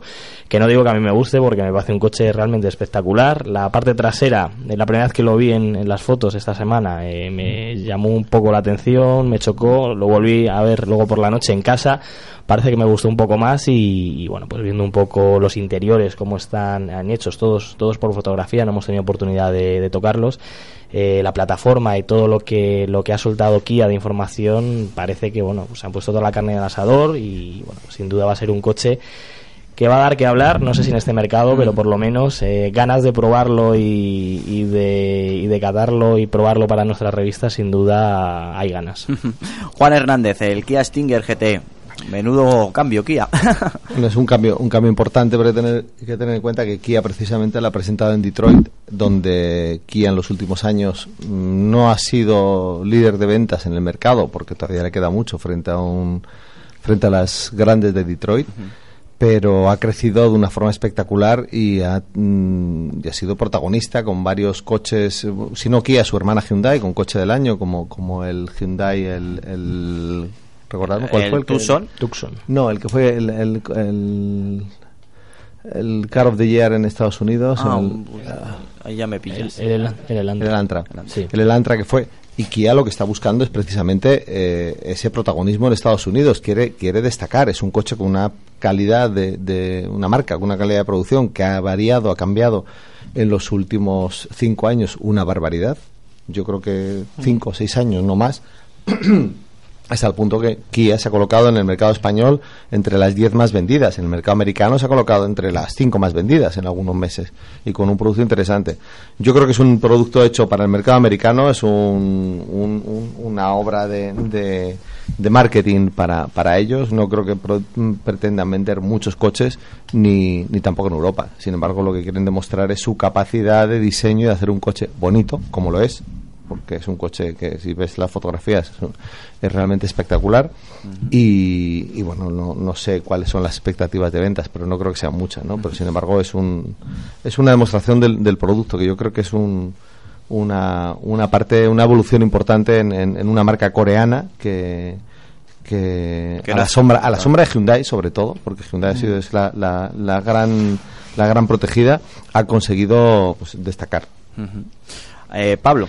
Además son 4,83 metros, el, el Serie 4 Gran Coupé es pues, 15 centímetros más pequeño. 15 Ostras. está en Y la torno a- 5,10. Y el 5,10, por lo tanto, bueno, 15 lo mismo me, me, me columpia un poco, pero vamos, están en torno a 12 centímetros. O sea, por lo tanto, la planta del, del coche, si un Serie 4 Gran Coupé o una 5 Sportback eh, ya nos parecen coches eh, elegantes por sí, su sí. tamaño, eh, este Stinger sin duda va, va a ser realmente espectacular tenerle delante. Em, Juan Ávila. Eh, yo querría destacar, bueno, me suscribo las palabras de, de Juan, eh, base- prácticamente todas, porque me ha quitado todas de la. Este es, es evidente que es un coche para el mercado americano. eh, o sea, lo ves y dices, este coche es el típico coche que, que gusta allí, ¿no? Eh, yo creo que también es una demostración de quiero y puedo, es decir, eh, lo puedo hacer y lo voy a hacer para que sepan hasta dónde llega, ¿no? Que no solo vendo compactos de precio más asequible, sino que cuando me pongo y me arremango, puedo hacer coches realmente espectaculares. Eh, que llegue a España para mí sería mm, realmente un- una delicia, ¿no? Porque ver un coche de este tipo por, eh, por las carreteras, cuando estos diseños normalmente están poco vistos, pues te alegra, te alegra la visión, ¿no? Es un rompecuellos que se diría por los foros, ¿no? Pero Juan no, no tiene motor diésel. Tú no, no quieres un. Pero a mí me da igual que tenga un motor diésel, o sea, yo Es lo un- que No es un Mazda tampoco. No hace falta, Alejandro, igual Es que broma, tú seguramente cuando sales del grupo back todavía te gustan los coches. Bueno, Alejandro, ya que hablas, ¿qué, Yo eh, quiero tengo que saber tu decir opinión. que mm, se nota que es para el mercado americano, eh, más que nada por los motores, y segundo por, por el nombre. Bueno, primero por el nombre El y luego nombre, por los motores. Stinger suena a Stingray como el Corvette, así que tiene cierto. Misiles también. Sí, tiene cierto recuerdo a- al Corvette y luego la, la línea por delante recuerda a un Veloster ensanchado y modernizado, Mm. digamos.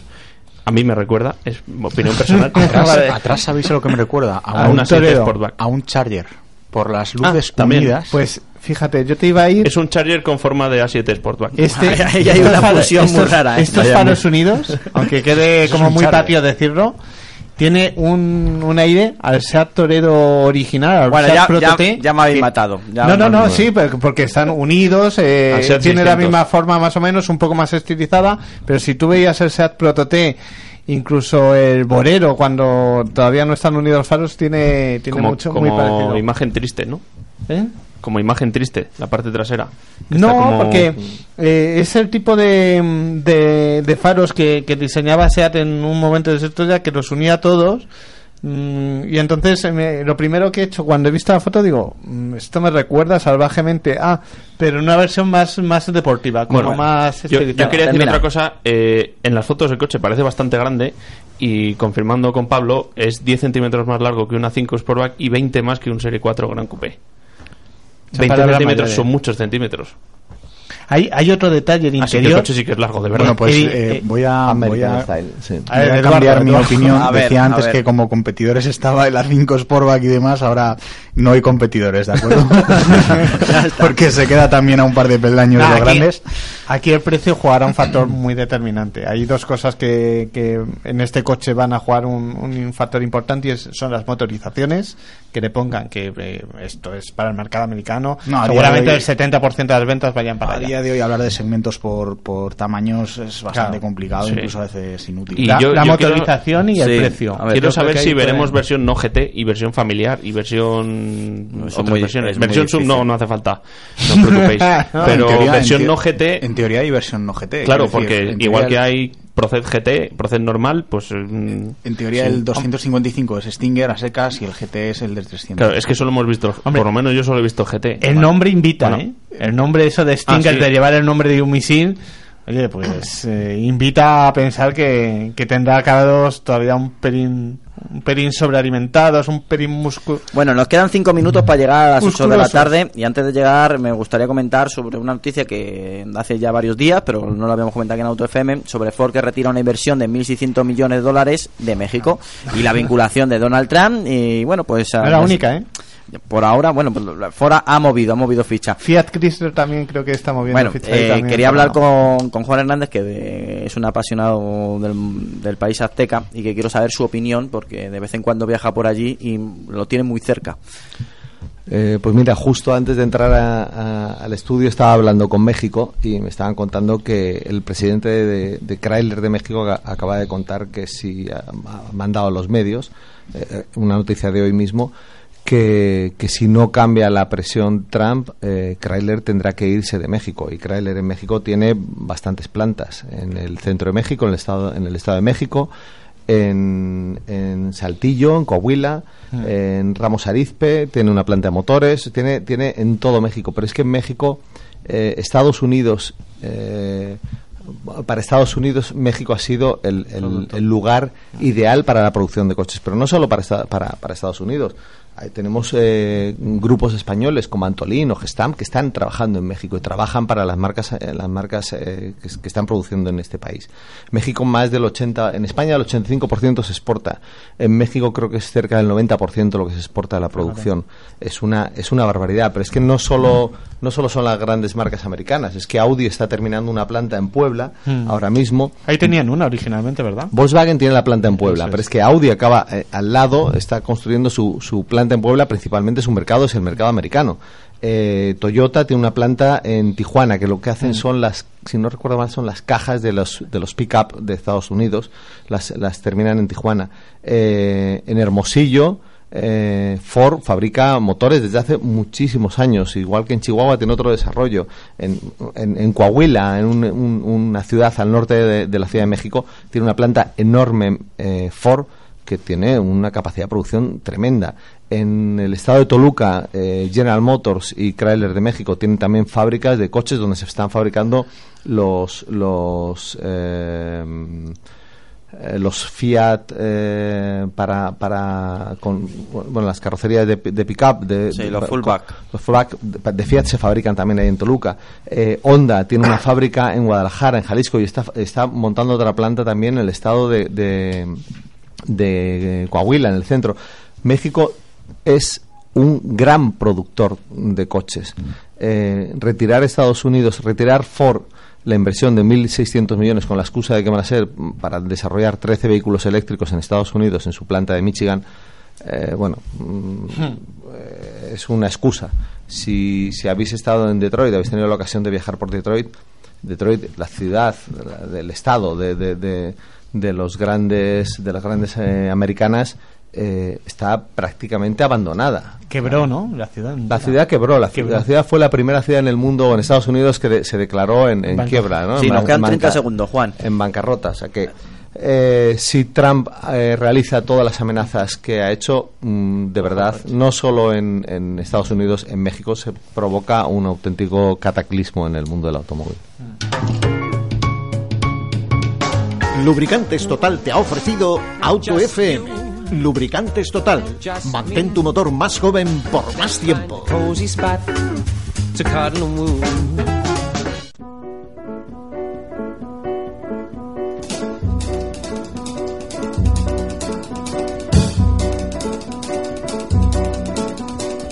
Oh, Cinnamon, where you gonna run to? Cinnamon, where you gonna run to? Where you gonna run to? All on that day, will I run to the rock? Please hide me, I run to the rock. Please hide me, I run to the rock. Please hide me, Lord. All on that day, but the rock cried out. I can't hide you, the rock cried out. Bueno, vamos con el primer buzón del oyente del año 2017. Esta semana hemos elegido el email de Pedro Ceballos de Madrid que nos decía lo siguiente. Muy buenas, equipo de Auto FM, os sigo semanalmente y tenía que preguntaros sobre mi futuro coche. He escuchado más de una vez que recomendáis los híbridos de Toyota. Pues bien, he ido a un concesionario a conocerlos y el Prius se me va de presupuesto y el Auris es pequeño. He ido a Hyundai y he visto el Ioniq y me cuadra perfectamente en tamaño. Aunque no lo creáis, yo entro en el Ioniq eh, mejor que en el Auris. Ahora viene mi pregunta. Una clásica cuestión de vuestra sección de los oyentes. ¿Me recomendáis el Ioniq? Quería un híbrido porque soy comercial y no me puedo jugar a no aparcar por las restricciones de nuestra amiga alcaldesa. Un saludo y muchas gracias por hacer un programa de motor tan ameno, divertido y didáctico. Bueno, lo primero, darte las gracias a ti, Pedro, por confiarnos. Lo que siempre decimos, eh, posiblemente la segunda inversión más importante detrás de una casa, que es el automóvil. Y que confiéis en nosotros y que digamos, cómprate ese y nos hagáis caso. Es que nos dejáis eh, muchas veces con la boca abierta porque nos encantan. Y bueno, ahora vamos a, a lo que nos pides, que es importante. Nos estás hablando sobre el Hyundai Ioni y que en el Auris no entras. Es verdad que el Ioni es un pelín más grande que un Auris. Y también es verdad que el Prius, te, viendo que quieres un coche grande, entre comillas, te cuadraría más. Pero eh, las versiones que se venden en España, la única versión es full, es completa, es, bueno, que no viene, no, no hay opciones, está todo. Y tiene un precio de 30.000 euros. Hay mucha gente que, que se queja de eso, que oye, que quiero un Prius, pero es que no me llega el presupuesto. Y veo que este es tu caso. Bien, em, si no te cuadra el Prius, te vamos a, seguro te hubiéramos recomendado el Auris, eh, pero viendo que ido a verlo y que no es lo que te cuadra por tamaño, pues has hecho bien, has ido a acercarte al Ioni. Em, el Ioni hemos tenido una toma de contacto, no hemos tenido la prueba todavía, eh, que dentro de muy poquito la tendremos, eh, pero es, cierto que hemos tenido el Kia Niro, que prácticamente sus tripas mecánicas son prácticamente igual, y es un sub, y hemos hecho unas medias bastante, bastante buenas de, de consumo, una, una media 4,7, 4,5, que va a ser un sub de tamaño medio, está muy bien. En el Ioniq, pues lo vais a rebajar, eh, los 4 litros va a florecer en la pantalla em, de media. Eh, el comportamiento eh, funciona francamente bien. No es tan eléctrico como los híbridos eh, de Toyota, o por lo menos no te da la sensación de ser tan eléctrico, sobre todo porque en los híbridos de, Toyota tienes eh, un botón que fuerzas cuando tú crees necesario que se ponga en, eléctrico puro. A lo mejor estás saliendo del garaje y sabes que, hombre, solamente mover por el garaje y lo, y, y lo pones, lo, lo aprietas y, le, y lo obligas a ser eléctrico. En esta ocasión Hyundai eso no lo tiene, pero aún así, eh, gracias a su sistema electrónico y su ordenador de gestión de mm, que, elige en cada momento adecuado eh, cuándo tiene que funcionar el motor eléctrico, cuándo tiene que recuperar, cuándo no tiene que dar funcionamiento al motor de gasolina, pues hace una media bastante buena. Estamos hablando, y como ya os he- te he adelantado, de unos 4 litros, 4,5, dependiendo la, la, la necesidad de apretar el acelerador. Y que bueno, pues eh, para moverte por la ciudad es perfecto. Eh, no es el primero que nos escribe, siendo comercial, ¿qué coche me recomiendas? Que he escuchado que un diésel no es el más recomendable, solamente para estar por la ciudad, y es verdad. Y en este caso, pues has elegido un coche que por unos 18.000 euros aproximadamente em, lo vas a tener. em, perfecto para perderte por la jungla urbana. Y que bueno pues eh, es el nuevo producto Hyundai que está apostando fuertemente con él. Es el primer eh, el primer paso porque nos faltan otros dos que lleguen porque es el Ioni está el híbrido el híbrido enchufable y totalmente eléctrico. Y que bueno pues eh, este híbrido pues se ha presentado para demostrar que Hyundai también sabe hacer coches híbridos. Bueno, esta es mi opinión, yo te lo recomiendo al 100%, Pedro, pero voy a abrir el micrófono al resto de los componentes de la mesa que hoy nos acompañan en Auto FM para que den la suya. Alejandro, ¿le recomendamos a Pedro Ceballos el Hyundai Ioniq? Eh, sí, sí. Y sí. Lo Como único, para no. lo único que si lo que quieres es aparcar en el centro cuando haya restricciones, tendrá que comprarse la versión enchufable. Porque el híbrido solo te permite circular, no te permite aparcar. Tendría que ser denominación cero, que son los que llevan los, los eléctricos puros, los híbridos enchufables, los de hidrógeno y demás, que habrá uno o ninguno, pero sobre todo el- tema de que sea el enchufable que tenga más de 40 kilómetros de autonomía en modo eléctrico. Importante que- detalle porque es lo que decide, ¿no? Para- Claro. Entonces, sí. Y eso sí. no será hasta después de primavera, ¿no? Si no me equivoco. ¿El En enchufable? En el Ionic, sí. Sí, eh, decían próximamente en 2017, pero yo creo que no deberían tardar mucho más. Porque ahora que estamos con lo de la contaminación otra vez y que a ver qué medidas se toman este año, yo si fuese Hyundai me daría prisa por, por ponerlo a la venta y por venderlo para poder aparcar en el centro. Así que sí, el coche es igual no es el coche perfecto, pero si eh, le ha gustado y, y funciona muy bien y tal, eh, que se espere un poco al enchufable y ya está, y todo perfecto. Venga, perfecto. Pablo, le, le recomendamos a nuestro oyente Pedro el Ioniq. Bueno, lo que le voy a recomendar es que se vaya al kiosco ahora mismo si nos está escuchando y que se compre Autofácil porque hemos publicado eh, los coches que no prohíbe ni Carmena, en este caso 18, más unos cuantos más en la web, más en el siguiente número de Autofácil, otra tanda más de coches que, que bueno, pues que se eh, podrá circular en caso de restricciones y en los que entran pues desde híbridos hasta impulsados por GLP, GNC, eh, eléctricos, o sea, todo el mercado de coches eh, que, bueno, con categoría eco que pueden aparcar y circular. En este caso comenta él el Ionic. El Ionic en, Autofácil lo hemos tenido ya. Es un coche que sinceramente me ha parecido mucho más sencillo utilizar que un, que un Auris en este caso, porque bueno, pues el Auris sí que es cierto que medio te tienes que adaptar un poco a los modos de funcionamiento, porque tiene modo de funcionamiento, eh, tiene modo regenerativo. En cambio, el Ionic eh, es un coche mucho más normal que se encarga él de realizar los ajustes o, la motorización que tiene que utilizar, ya sea impulsado por electricidad o por gasolina, y lo hace de manera automática. No hay un modo eh, eléctrico, como, como ha comentado Alejandro, sino que el coche decide cuándo y dónde actuar para que, para que bueno, pues el, el ahorro de combustible sea notable. Dispone una caja de cambios de doble embrague, por lo tanto es mucho más coche en ese sentido y, bueno, pues lo veo mucho más utilizable para, para moverse por ciudad, incluso para viajar. El consumo, eso sí, es un pelín más elevado que el que te puede gastar un Prius, un Auris, pero eh, la, por así decirlo, la conducción o el agrado de, de utilizarlo, eh, sinceramente es un pelín, está un pelín por encima que el- del que nos encontramos, por ejemplo, como digo, en el, en el Auris. Aparte, bueno, pues tiene un diseño mucho más atractivo. Y si quiere ya, pues el, el tema de no pagar impuestos, de poder aparcar sin problema y demás, como habéis comentado, hay que esperar eh, a lo largo de este año 2017 para que salga la versión híbrida enchufable, la versión PEF, que tendrá pues eso, 40 kilómetros de autonomía en eléctrico y que dependiendo del uso que le vaya a dar, pues sin, sin duda le compensará comprarlo. Eduardo, le recomendamos el Ioniq. Bueno, quiero un Prius, pero no quiero pagar 30.000 euros, me voy a un Ionic. Es así, es sencillo, Sí, sí. señores, De, señores de Toyota. O sea, es así. Eh, eh, el Ionic no podía salir en mejor momento. Mm, sí es verdad que, bueno, en otros mercados efectivamente hay otras gamas de- del Prius, pero bueno, eh, volviendo al Ionic, la verdad es que me parece una opción eh, realmente sensata. Eh, sí es cierto que, bueno, este oyente nos habla que es comercial. eh, yo entiendo si nos comenta que su problema es el aparcamiento que será comercial de ciudad, es decir, se moverá por ciudad, porque si lo que hace son largas kilometradas por carretera, un híbrido pues no le va no le va a suponer tanto ahorro de combustible como por ejemplo una mecánica diésel.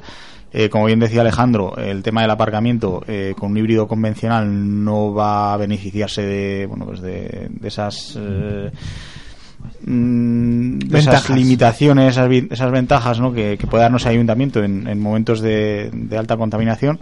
Pero bueno, en cuanto al coche, pues eh, es un poquito más potente de- que el Prius, eh, no por ello es más rápido, eh, ni consume menos. Pero los dos eh, estamos hablando de cifras realmente ridículas, ¿no? Para vehículos de en torno a los 130, 150 caballos, eh, cifras de en torno a los 4 litros homologadas, realmente serían entre 4,5 y 5, que está muy bien.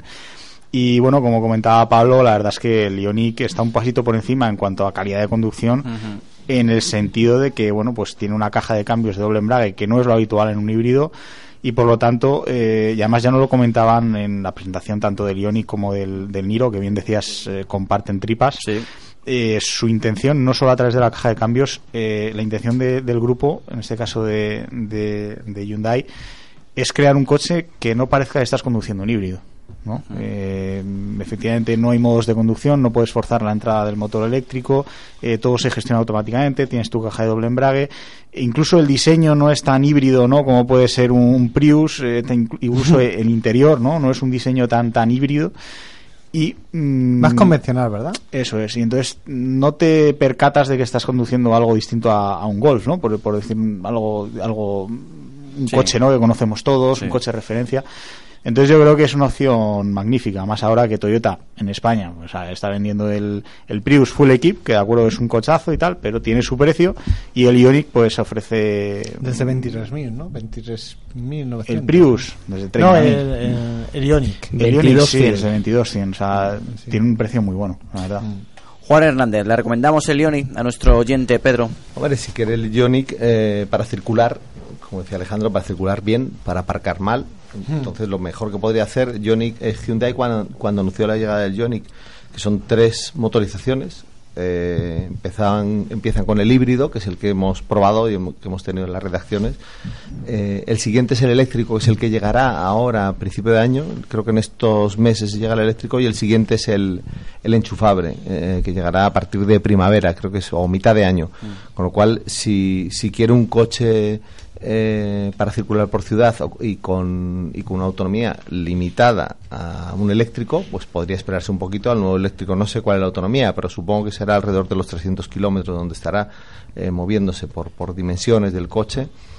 Eh, bueno, depende, depende también las, las necesidades, porque como comercial imagino que también será, puede que sea el vehículo familiar, si la, las necesidades de espacio que tenga, eh, pero sin duda es un, es un buen, es una buena opción.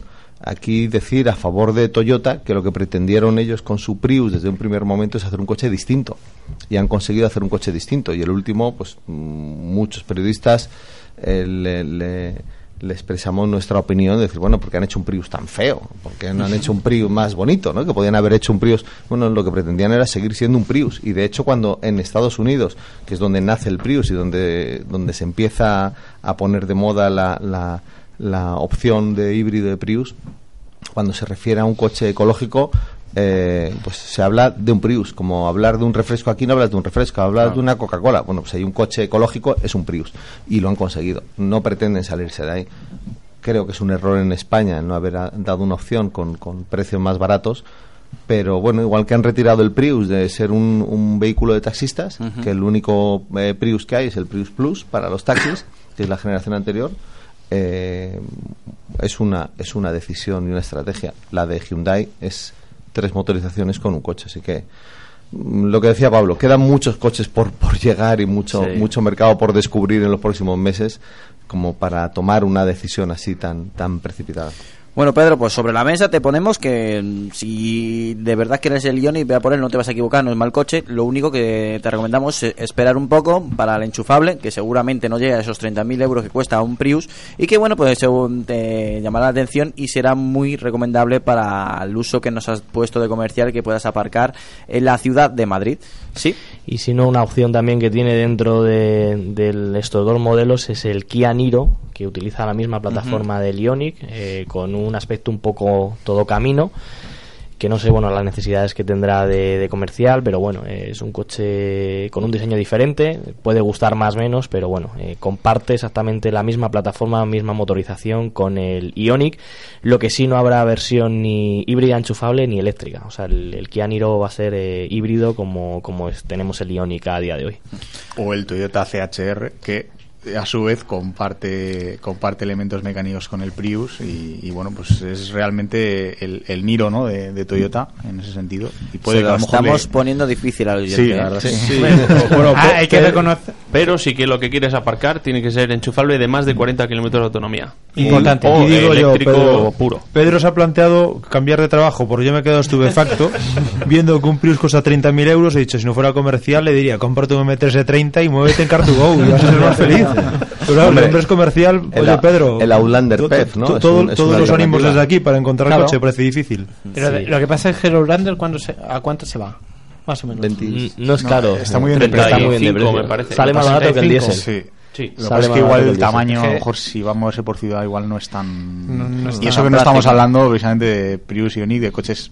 Claro, la, la opción, pequeños, por ejemplo, del Auris que ha comentado, hay una versión eh, familiar que, que es que dependiendo un poco a lo que se dedique o lo que tenga que llevar en el coche, la versión familiar del Auris híbrida también es una opción. Lo que pasa es que, bueno, cuando haya restricciones, pues no podrá no podrá aparcar porque no tiene los 40 kilómetros mínimos que se exigen para que se pueda aparcar dentro de, de la ciudad de Madrid cuando hay restricciones. Bueno, Pedro, cualquier duda que tengas, que la vas a tener, nos vuelves a escribir y nosotros encantados te lo comentamos y respondemos y te guiamos, ¿eh? ¿De acuerdo? Y lo más importante que los que los pruebe, todos Sí, los que puedan. para terminar. Una, una alternativa, una moto y una mochila. O sea, una moto eléctrica y una mochila. Yo creo que lo está pensando en el comercial. Una moto y un remolque, ¿no? Un remolque. Claro. bueno, se- seguimos adelante, sí. que vaya al kiosco corriendo, que Autofácil el martes está la que sale todo esto de los 18 coches que no pruebe ni Carmena, eh, que vaya ya de ya por ella. Que coste que esto no estaba pactado, ¿eh? No estaba pactado, pero lo explicamos muy bien. Seguimos adelante, ahora nos vamos con la prueba de la semana.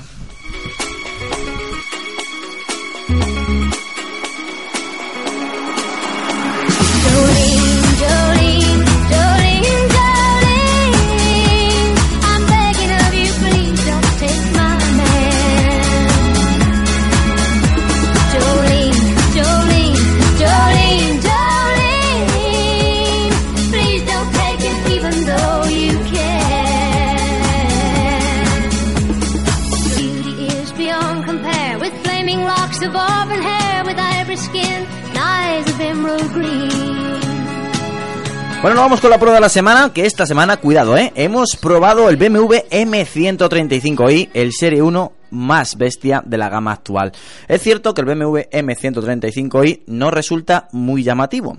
Posiblemente te lo cruces aparcado y puedas confundirlo con Serie 1 con paquete M. Eh, si no estás muy atento, si no eres muy friki, ¿vale? Eh, pero este detalle para muchos es una virtud. Eh, un vehículo que esconde debajo de su capó un motor de 6 cilindros de gasolina que rinde la potencia de 320 caballos a 5.800 revoluciones por minuto y está asociado esta unidad que hemos tenido a una tracción total mm, con un par máximo, eh, que también es importante eh, comentarlo, de 450 Nm. Bien, eh, la caja de cambios que te venía con la unidad una caja de cambios automática que funcionaba francamente bien, muy rápida, muy precisa y muy deportiva. Este M135i es un compacto de 4,3 eh, metros de longitud que nos presentan con unos faldones más prominentes que de sus hermanos de gama, con unas pinzas de freno y unos frenos so- sobredimensionados, la pinza por cierto pintada en color azul y la carcasa de los retrovisores es de color aluminio. Pero ni con estos detalles ni con una rueda de 18 pulgadas con neumático más ancho detrás, 245 por 225 delante, llama poderosamente la atención. Eh, Este BMW podemos denominarlo que es un BMW con piel de cordero y corazón de lobo. Tengo que reconocer que este M135i corre, corre mucho, ¿eh? Al pisar el pedal de acelerador, tú, lo pisas al fondo y tiene muy nervio, tiene fuerza y te lanza rápidamente de 0 a 100 en tan solo 5,1 segundos. Suena muy bien, eh, suena como tiene que sonar un vehículo firmado por Motorsport, por la M, esa M que tanto presume BMW. Pero no es un sonido estridente y muchas veces hasta echamos un pelín de menos algo más de rotundidad. Como el conjunto del vehículo, que ya hemos comentado que no es algo muy llamativo.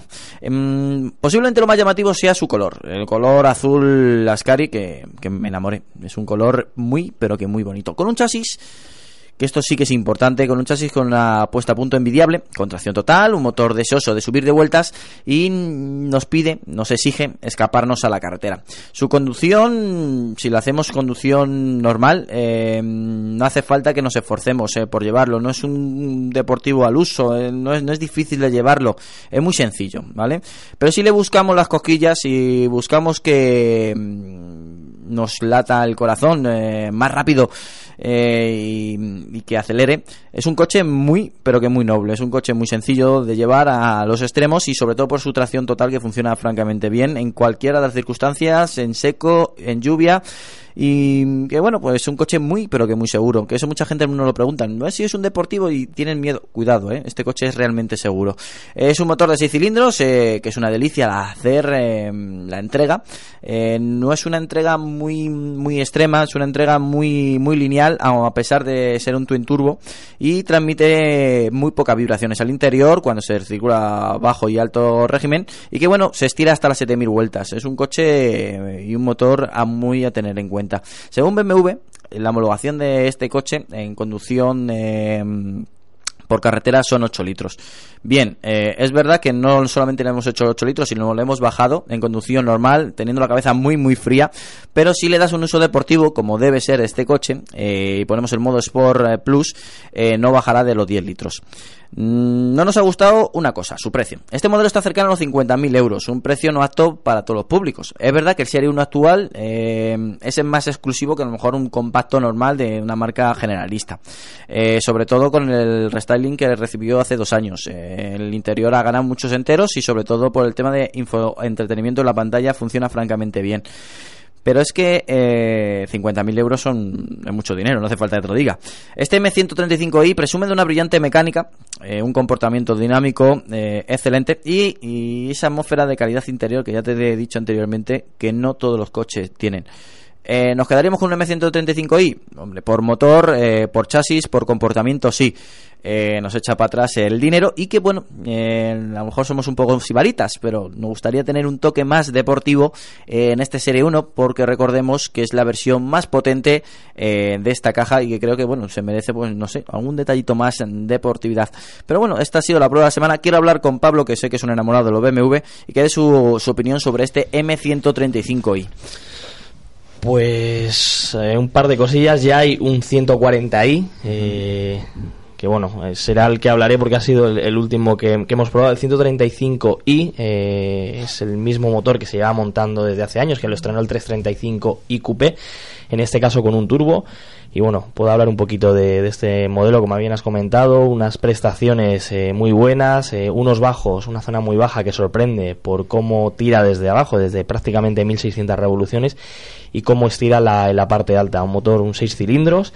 Pero bueno, ahora, eh, si me permites, hablaré del 140i, que, que la gran novedad es que estrena, es un motor nuevo, totalmente nuevo, no tiene nada que ver con el 135 que tiene, vamos, el, el que se ha vendido hasta ahora, es el motor 1.5 eh, modular de, del Mini, el que estrenó el Mini, el que lleva BMW con tres cilindros y en este caso, bueno, pues lo que hace BMW es añadir cilindros y consiguen, pues bueno, el 140i que sea el motor, el mismo motor con seis cilindros y la cilindrada cambia prácticamente respecto a, a este. Entonces, bueno, son 340 caballos baja un poquito el consumo, las prestaciones son eh, bastante mejores que en este, sobre todo en la zona baja y bueno, pues es un motor mucho más agradable de utilizar. Eh, todavía hay unidades del 135i disponibles en concesionarios BMW, por lo tanto sí que es una opción eh, que bueno, pues es interesante comprar porque nos podemos ahorrar sobre todo un dinero y bueno, pues sin duda ya os digo que es uno de los motores más prestacionales con el consumo más bajo, eh, si lo sabemos manejar, como habéis comentado, con unos modos EcoPro de funcionamiento y bueno, podemos estar en torno a 8 litros y unas prestaciones pues que sin duda sorprenden y eso que bueno, en este caso son los 320 caballos, aunque la nueva versión ya son 340 caballos. Mm, un M135i, un modelo interesante eh, por tamaño y bueno, también por comportamiento. Alejandro, eh, son estos coches que siempre hablamos aquí en Auto FM porque los compactos nos llaman la atención. Sí, de hecho este es el más radical o el más, digamos, que tira a lo, a lo que son los coches de competición o los coches como deberían ser, los coches rápidos y demás, que es tracción trasera, motor delantero, aunque no es central porque ya era lo que faltaba que tuviese motor central y que seguramente es algo que perderemos en el próximo Serie 1, es una pena, pero bueno, las cosas son así. Eh, me refiero a lo de la tracción Sí, trasera, sí. que terminará siendo delantera. Y, y nada, eh, es un motor de serie 5 puesto en un serie 1, básicamente. Así que, no, os podéis imaginar lo que. Lo Los resultados. Sí. Eh, de hecho, en muchas pruebas y en muchos vídeos y tal, eh, siempre dicen que peca, por lo menos en mojado, de de tener mm, de falta de agarre atrás o bueno que hay que hay que controlar. O sea no es un coche que como puede Sí, ser hay que tener a lo mejor un, un Focus RS que pues pisas a fondo y el coche sale y ya está. O un RS3 sino que en este tienes que tienes que controlar. No es un coche para cualquiera. Es un coche de propulsión. correcto. Sí, hay versión X-Drive también, pero Sí. la versión eh, de propulsión trasera, pues bueno, sí que es cierto que debido al, al enorme, a la enorme cantidad de par que da desde prácticamente 1500 revoluciones por minuto y los desarrollos del cambio en este caso, bueno, hay cambio en, es automático de 8 velocidades pues bueno, pues el- sobre todo las primeras marchas son muy cortitas y el coche con que acarices prácticamente el acelerador eh, empuja y tiende a perder tracción, pero bueno, a los que nos gusta, a mí en mi caso la conducción deportiva pues me, me motiva, no en todos los momentos, porque hay momentos en los que te apetece que el coche traccione y que tire sin ningún tipo de problema y que no esté saltando todo el día el, el control de tracción. Para pero eso bueno, se, quita Pablo el control de tracción lo quita bueno, dependiendo de la situación. Pero broma, sí que es cierto que, que, bueno, en eso el- sí que es, es cierto que, que para, para evitar eso, pues te coges una tracción X-Drive y Que funciona muy bien, ¿eh? Que en esta ocasión era la unidad que teníamos X-Drive y funcionaba realmente bien, ¿eh? Sí, por, es- por desgracia sube el precio también y el peso pero bueno Sube el precio, sube el peso, pero dependiendo del uso que le vayas a dar al coche, pues sinceramente. Sí, podría ser más pena. efectivo incluso. Yo tengo que decir que el cambio ese de 8 marchas que lo lleva casi toda la gama de BMW no tiene nada que envidiar a un cambio doble embrague, salvo por algunos momentos en los que puede ser un poco más, un poquito más lento, o un poco más tipo convertidor de par como lo es. Y, y no sé, no Pero- sé cómo lo han hecho, pero funciona. Funciona muy bien. perfecto. Funciona perfecto y no echas de menos ni embragues ni historias. Es un cambio automático de los de toda la vida, pero bien hecho y, y está perfecto. Y muy fiable. Que Sí, y funciona muy bien en motores diésel de 4 cilindros, en motores gasolina de 6, da igual, da igual, todo tipo de combinaciones funciona perfecto, desde un Serie 1 hasta un Serie 7. Oscar. Pues yo tuve la oportunidad de probar este coche el- en las dos versiones, tanto trasera como total.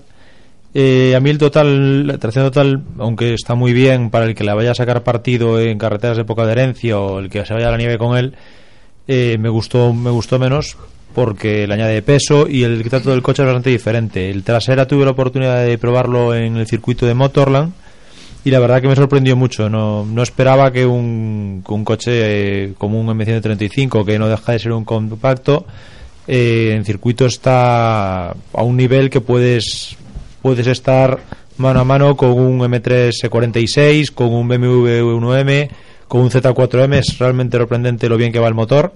De chasis también se nota que es un chasis más moderno que todos estos que hemos comentado. Y aunque va muy bien, le falta un poquito de, le falta un poquito de sensaciones. Pero la verdad es que en efectividad es realmente, realmente bueno. Y es un coche que, que el que tenga que compaginar el usarlo a diario y el, y el querer tener un poquito de chispa es un coche que aguanta el uso esporádico en circuito y bueno, incluso los frenos están bastante bien para, para ser un, un M y bueno, es un coche que realmente está, está muy bien. Es un coche muy equilibrado, es un coche que yo he echado de menos algo más de estética, algo más de estética deportiva. Y que bueno, pues eh, sobre el papel, eh, este M- M135i es un coche totalmente recomendable por parte de Auto FM. Pero si quieres más estética, más motor, más todo, tienes el M2. Sí, pero ya, claro, un M2 es un coupé. Ya, y de ahí que hay una lista de espera de más de un año. También Pues, pu- bueno, puede ser, pues, tiene sus desventajas. Claro que sí. Pero a mí me gusta más. Bueno. La estética coupé. O sea, Sí, el sí. tema de ser coupé más que tres o cinco puertas. Eduardo, el M135i.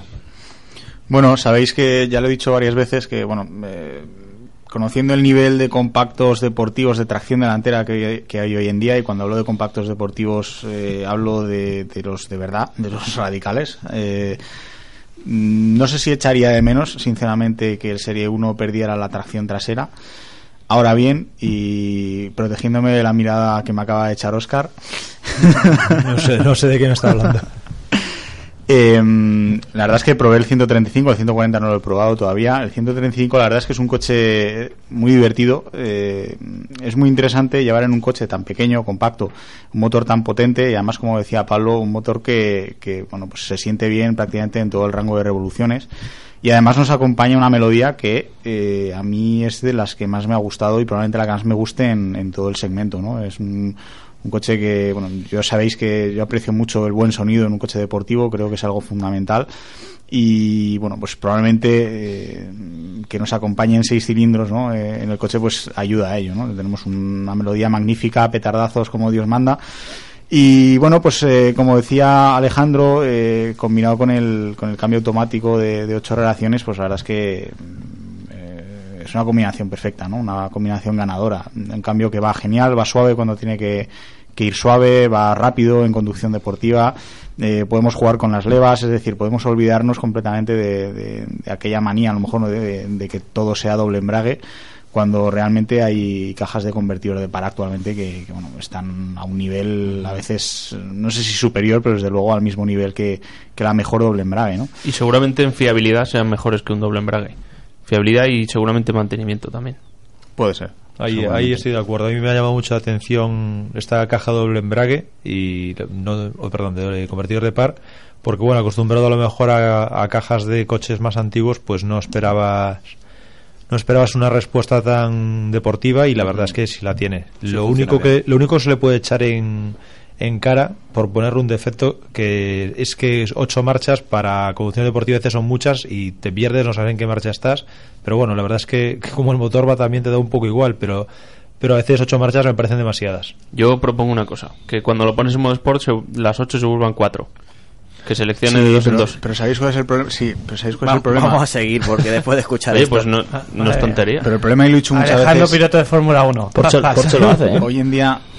Pero hoy en día los, los motores tienen tanto par que pueden, pueden meter marchas tan, tan largas, tan largas, tan largas, tan largas, que con dos marchas juegas. Hmm. Punto. Y a veces con una, ¿no? Entonces se vuelve a veces bastante aburrido. Entonces, no sé, yo sinceramente me he llegado a aburrir con coches deportivos porque es que la palanca, me da igual No que sea mueves. manual o automático, Claro. la palanca no la, no la uso. A veces cambio de marcha por decir, pues vamos a, a parecer que estoy en el Gran Turismo, ¿no? Ese detalle que dice Eduardo no es ninguna tontería porque yo en el anterior coche que tenía, en el anterior Mazda 3, dejabas la palanca fija en sexta y como tenía tanto par, no, no movías la palanca prácticamente.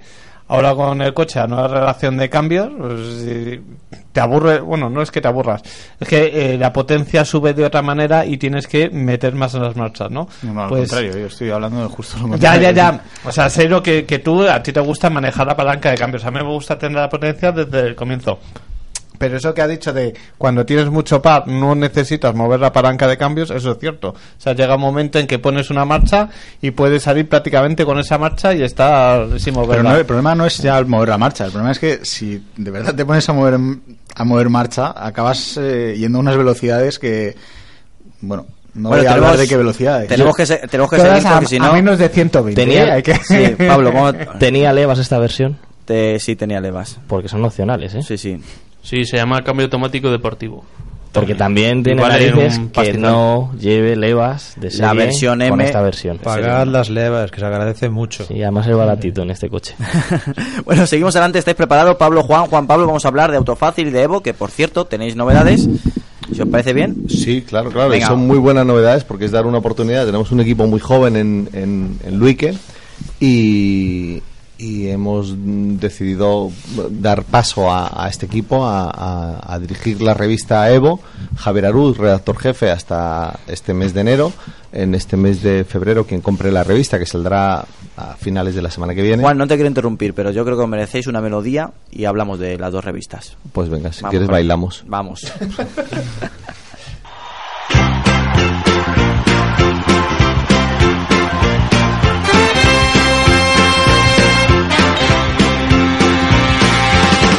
We're so glad to see so many of you lovely people here tonight, and we would especially like to welcome all the representatives of Illinois' law enforcement community who have chosen to join us here in the Palace Hotel ballroom at this time. We do sincerely hope you all enjoy the show, and please remember,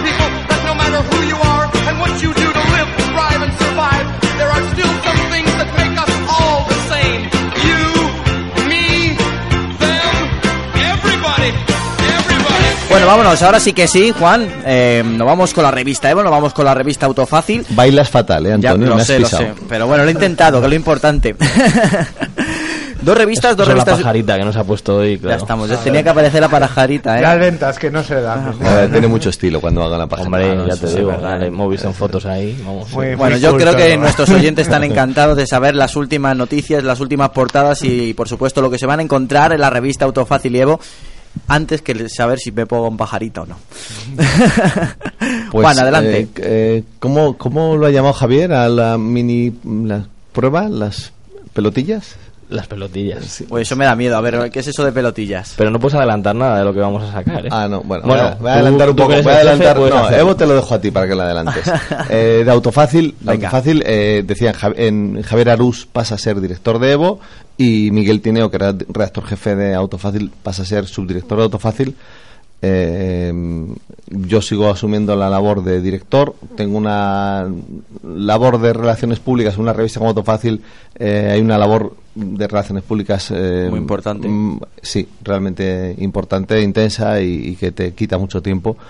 Y Miguel es un enamorado de la revista, conoce la revista casi desde el principio, pero además es un excelente profesional.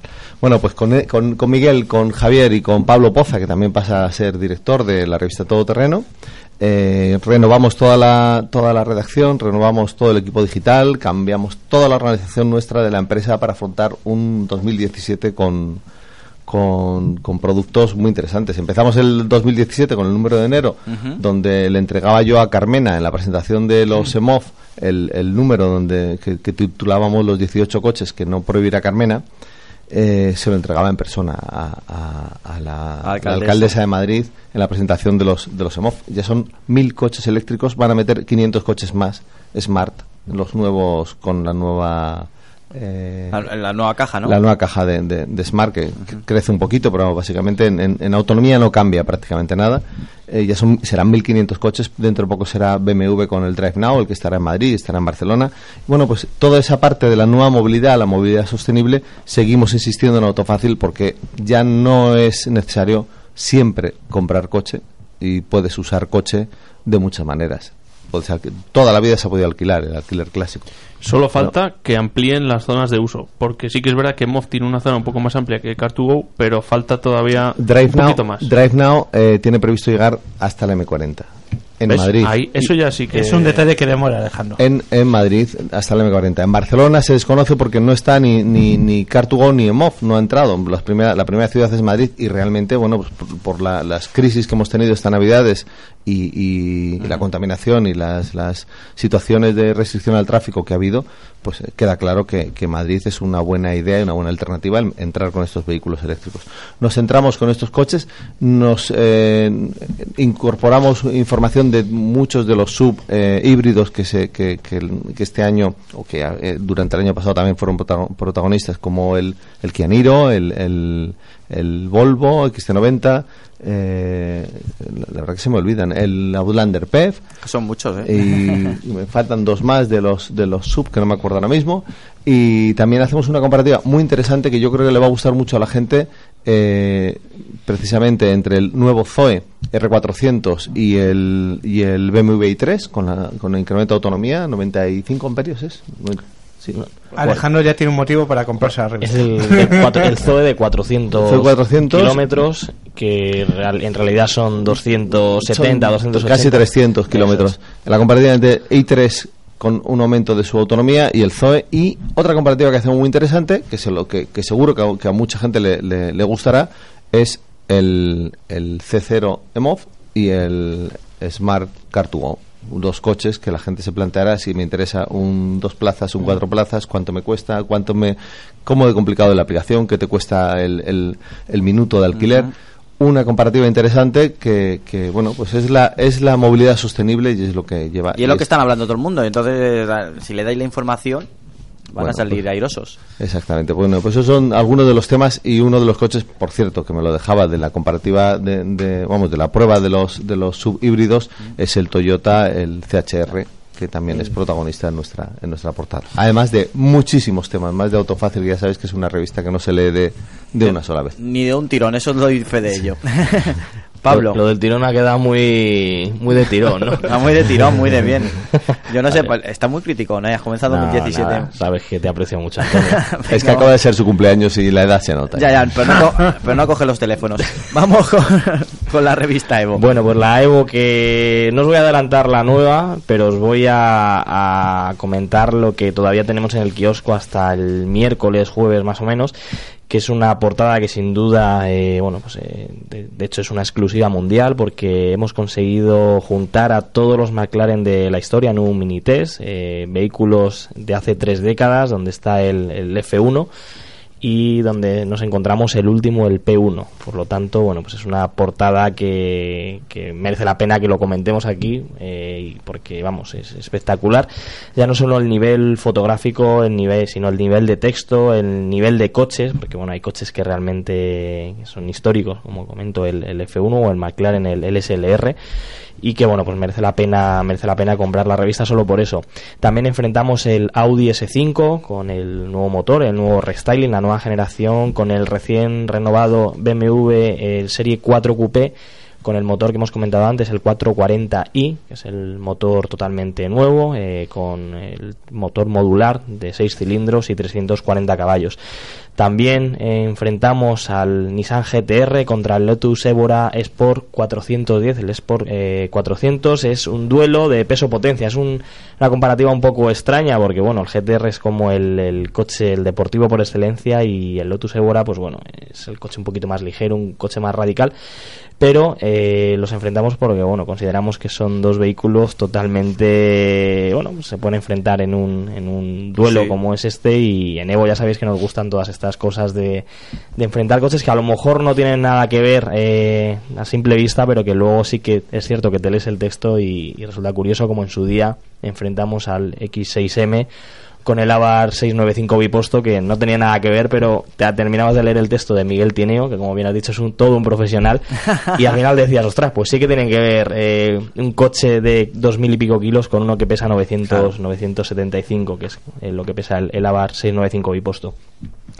También eh, probamos el coche en exclusiva de Teo Martín, el GT3, el que ha sido ganador este año. eh, un coche, bueno, pues que sin duda eh, llegó al, al- coche novedoso este año y que, bueno, pues eh, ha ganado prácticamente todas las carreras y que, que, bueno, pues Teo nos dejó probar en el circuito del Jarama, lo probó nuestro compañero Álvaro Sauras y bueno pues eh, tuvo la oportunidad de darse unas cuantas vueltas al circuito del Jarama eh, contamos toda la historia del coche le de- desmontamos para que el, el lector a través de las fotos pueda ver eh, pues cada pieza del coche y aparte pues eh, lo contamos de la manera que lo cuenta Álvaro y la manera que nos permiten en Evo contarlo que es eh, a base de leerlo y sentirte como que estás delante del coche y que es una revista de colección, siempre hemos dicho. aquí. Efectivamente, estás tú conduciendo el, el BMW M6 GT3.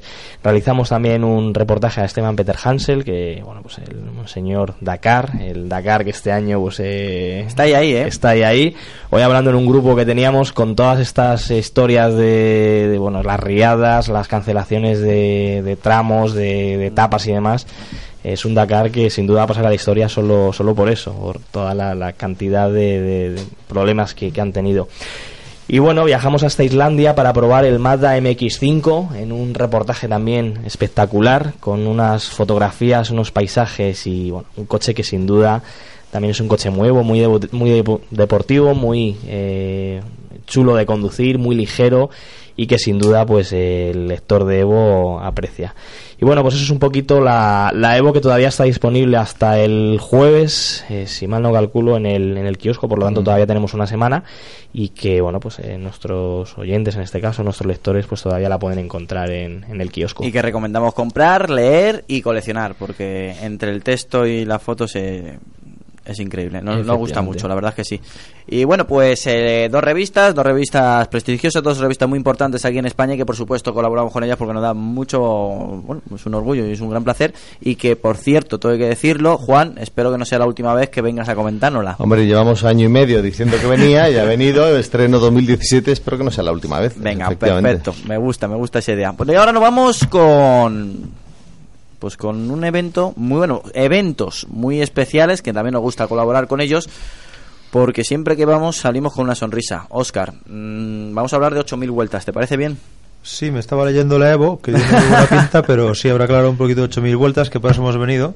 Venga, pues eh, también unas notas musicales y hablamos de 8.000 vueltas.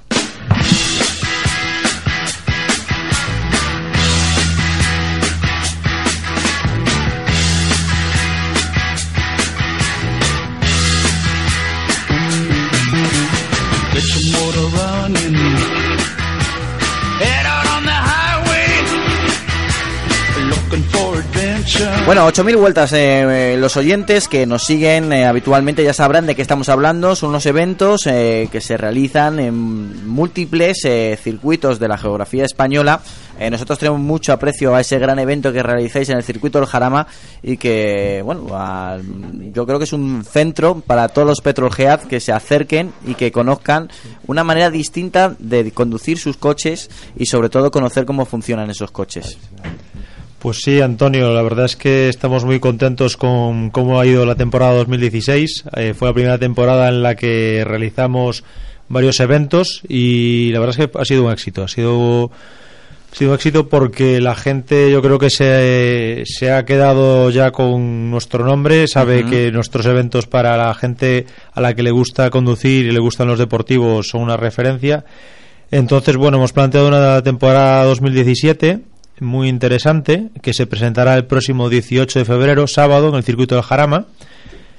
Consistirá en un track day, como no.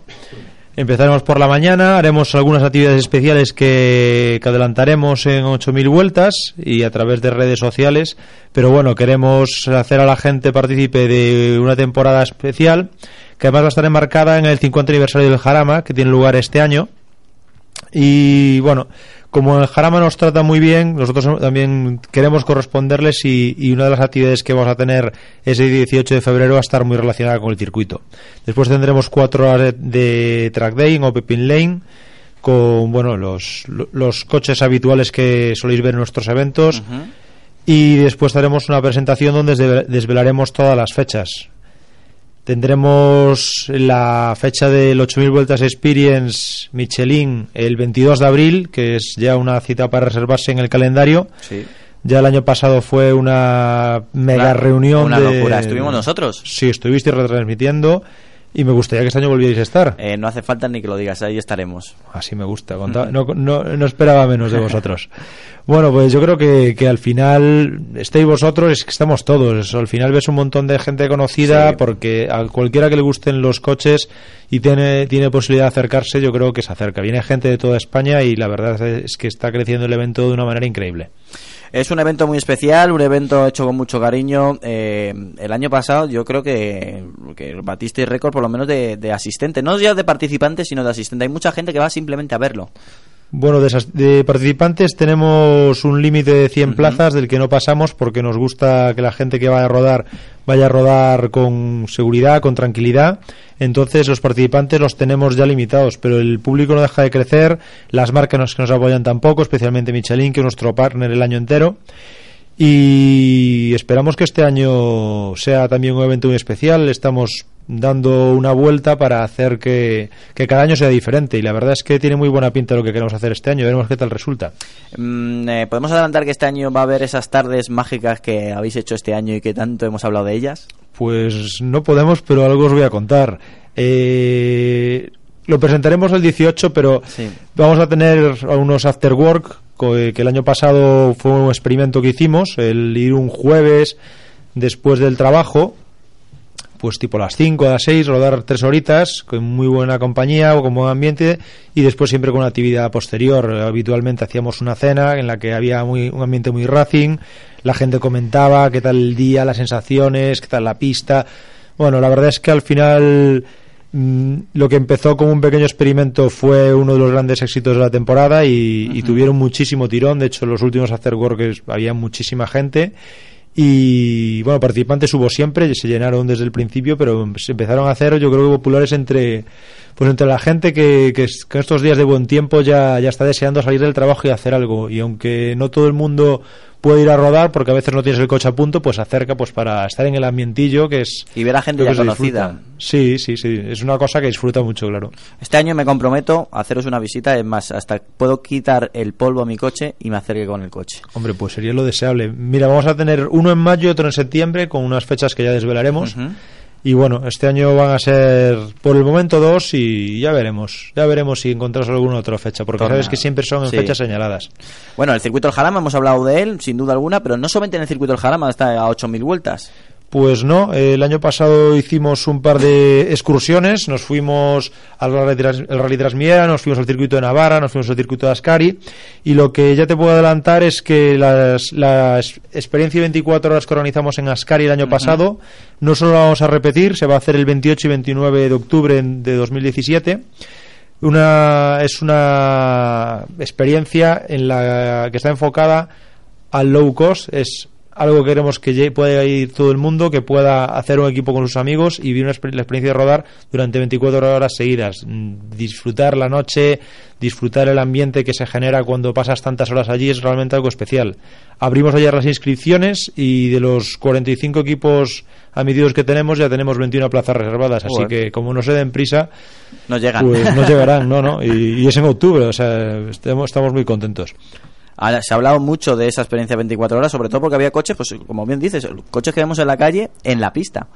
Sí, sí, la verdad es que son coches muy asequibles, sobre todo porque eh, hay tres categorías y están modificados hasta el año 1994, o sea, son coches ya con ciertos años, son coches muy asequibles de mantener, la potencia máxima son 200 caballos, pero hay categorías hasta 130, hasta 160, entonces eso hace que con coches que mm, prácticamente están un poco olvidados puedas eh, tan- eh, equipándolos lógicamente con unos elementos de seguridad que bueno eh, que, que requiere la organización como lo- es una jaula integral eh, un asiento tipo bucket un extintor creemos que uno- unos requerimientos de seguridad básicos pero muy sensatos para que todo el mundo pueda disfrutar Sí. sin peligro puedes tener un coche con el que tener una experiencia verdaderamente especial. Este año ha venido más de un equipo de fuera de España ya y la verdad es que se han ido alucinados.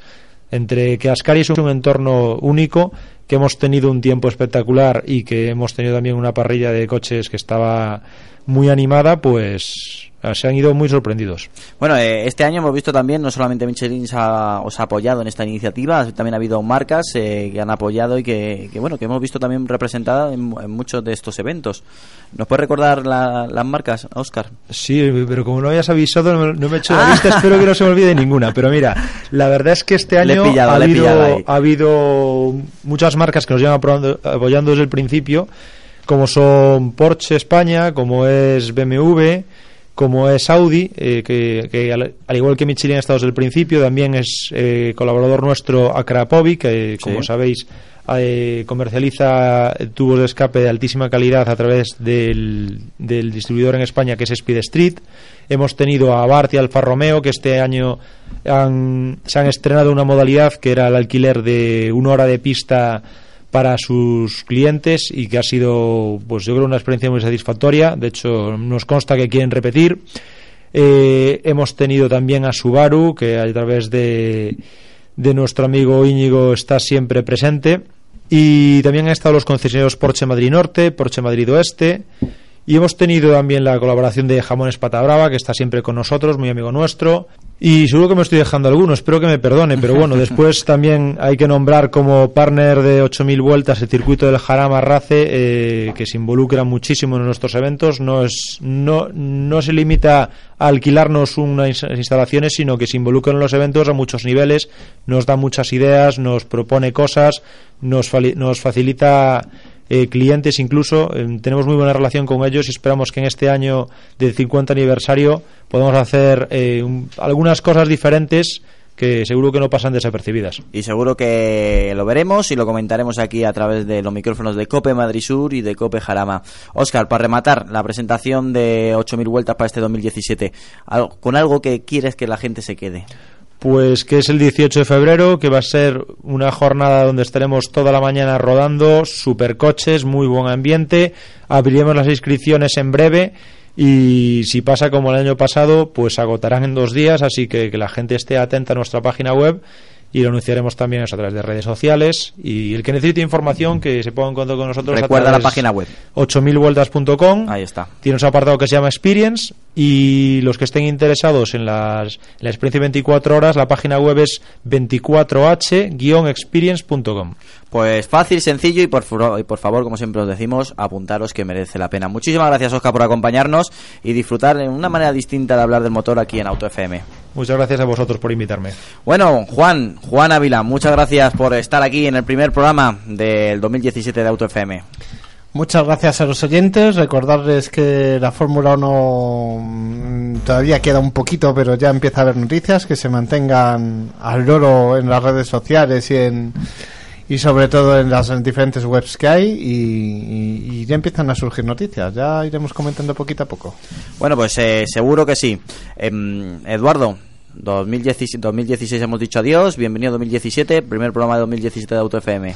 Sí, bienvenidos un año más. Eh, bueno, espero que estéis eh, los oyentes tan a gusto como estamos nosotros con, con vosotros hablando, ¿no? De, de lo que nos gusta y bueno, eh, aunque hayamos cambiado de coche este año, yo no voy a, yo no voy a cambiar y voy a recomendaros sino exigir que eh, circuléis por el carril de la derecha, que es el que el que el que se debe.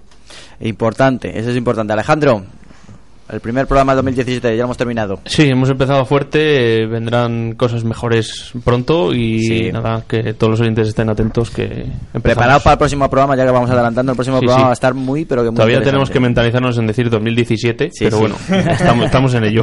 El primer mes, el primer mes. Pablo, muchísimas gracias. Gracias a vosotros. Eh, Juan, ha sido un orgullo y un placer, ¿eh? Un placer acompañaros este primer eh, programa del año y espero repetir, de verdad. Ahí Un te- placer estar ahí con vosotros. Te cojo la palabra. Bueno, Luis, hemos visto las fotos del Serie 1, del 135i, magníficas, ¿eh? Bueno, muchas gracias. Bueno, pues el primer programa de 2017 ya hemos cumplido. Quedan muchas fotografías que ver y muchas cosas eh, que comentar y analizar aquí en Auto FM, Luis. Sin duda, lo tenemos todo ya en el horno. Venga, pues hecho. Pues para mí ha sido un placer ser buenos eh, y como siempre os digo, abrocharos el cinturón.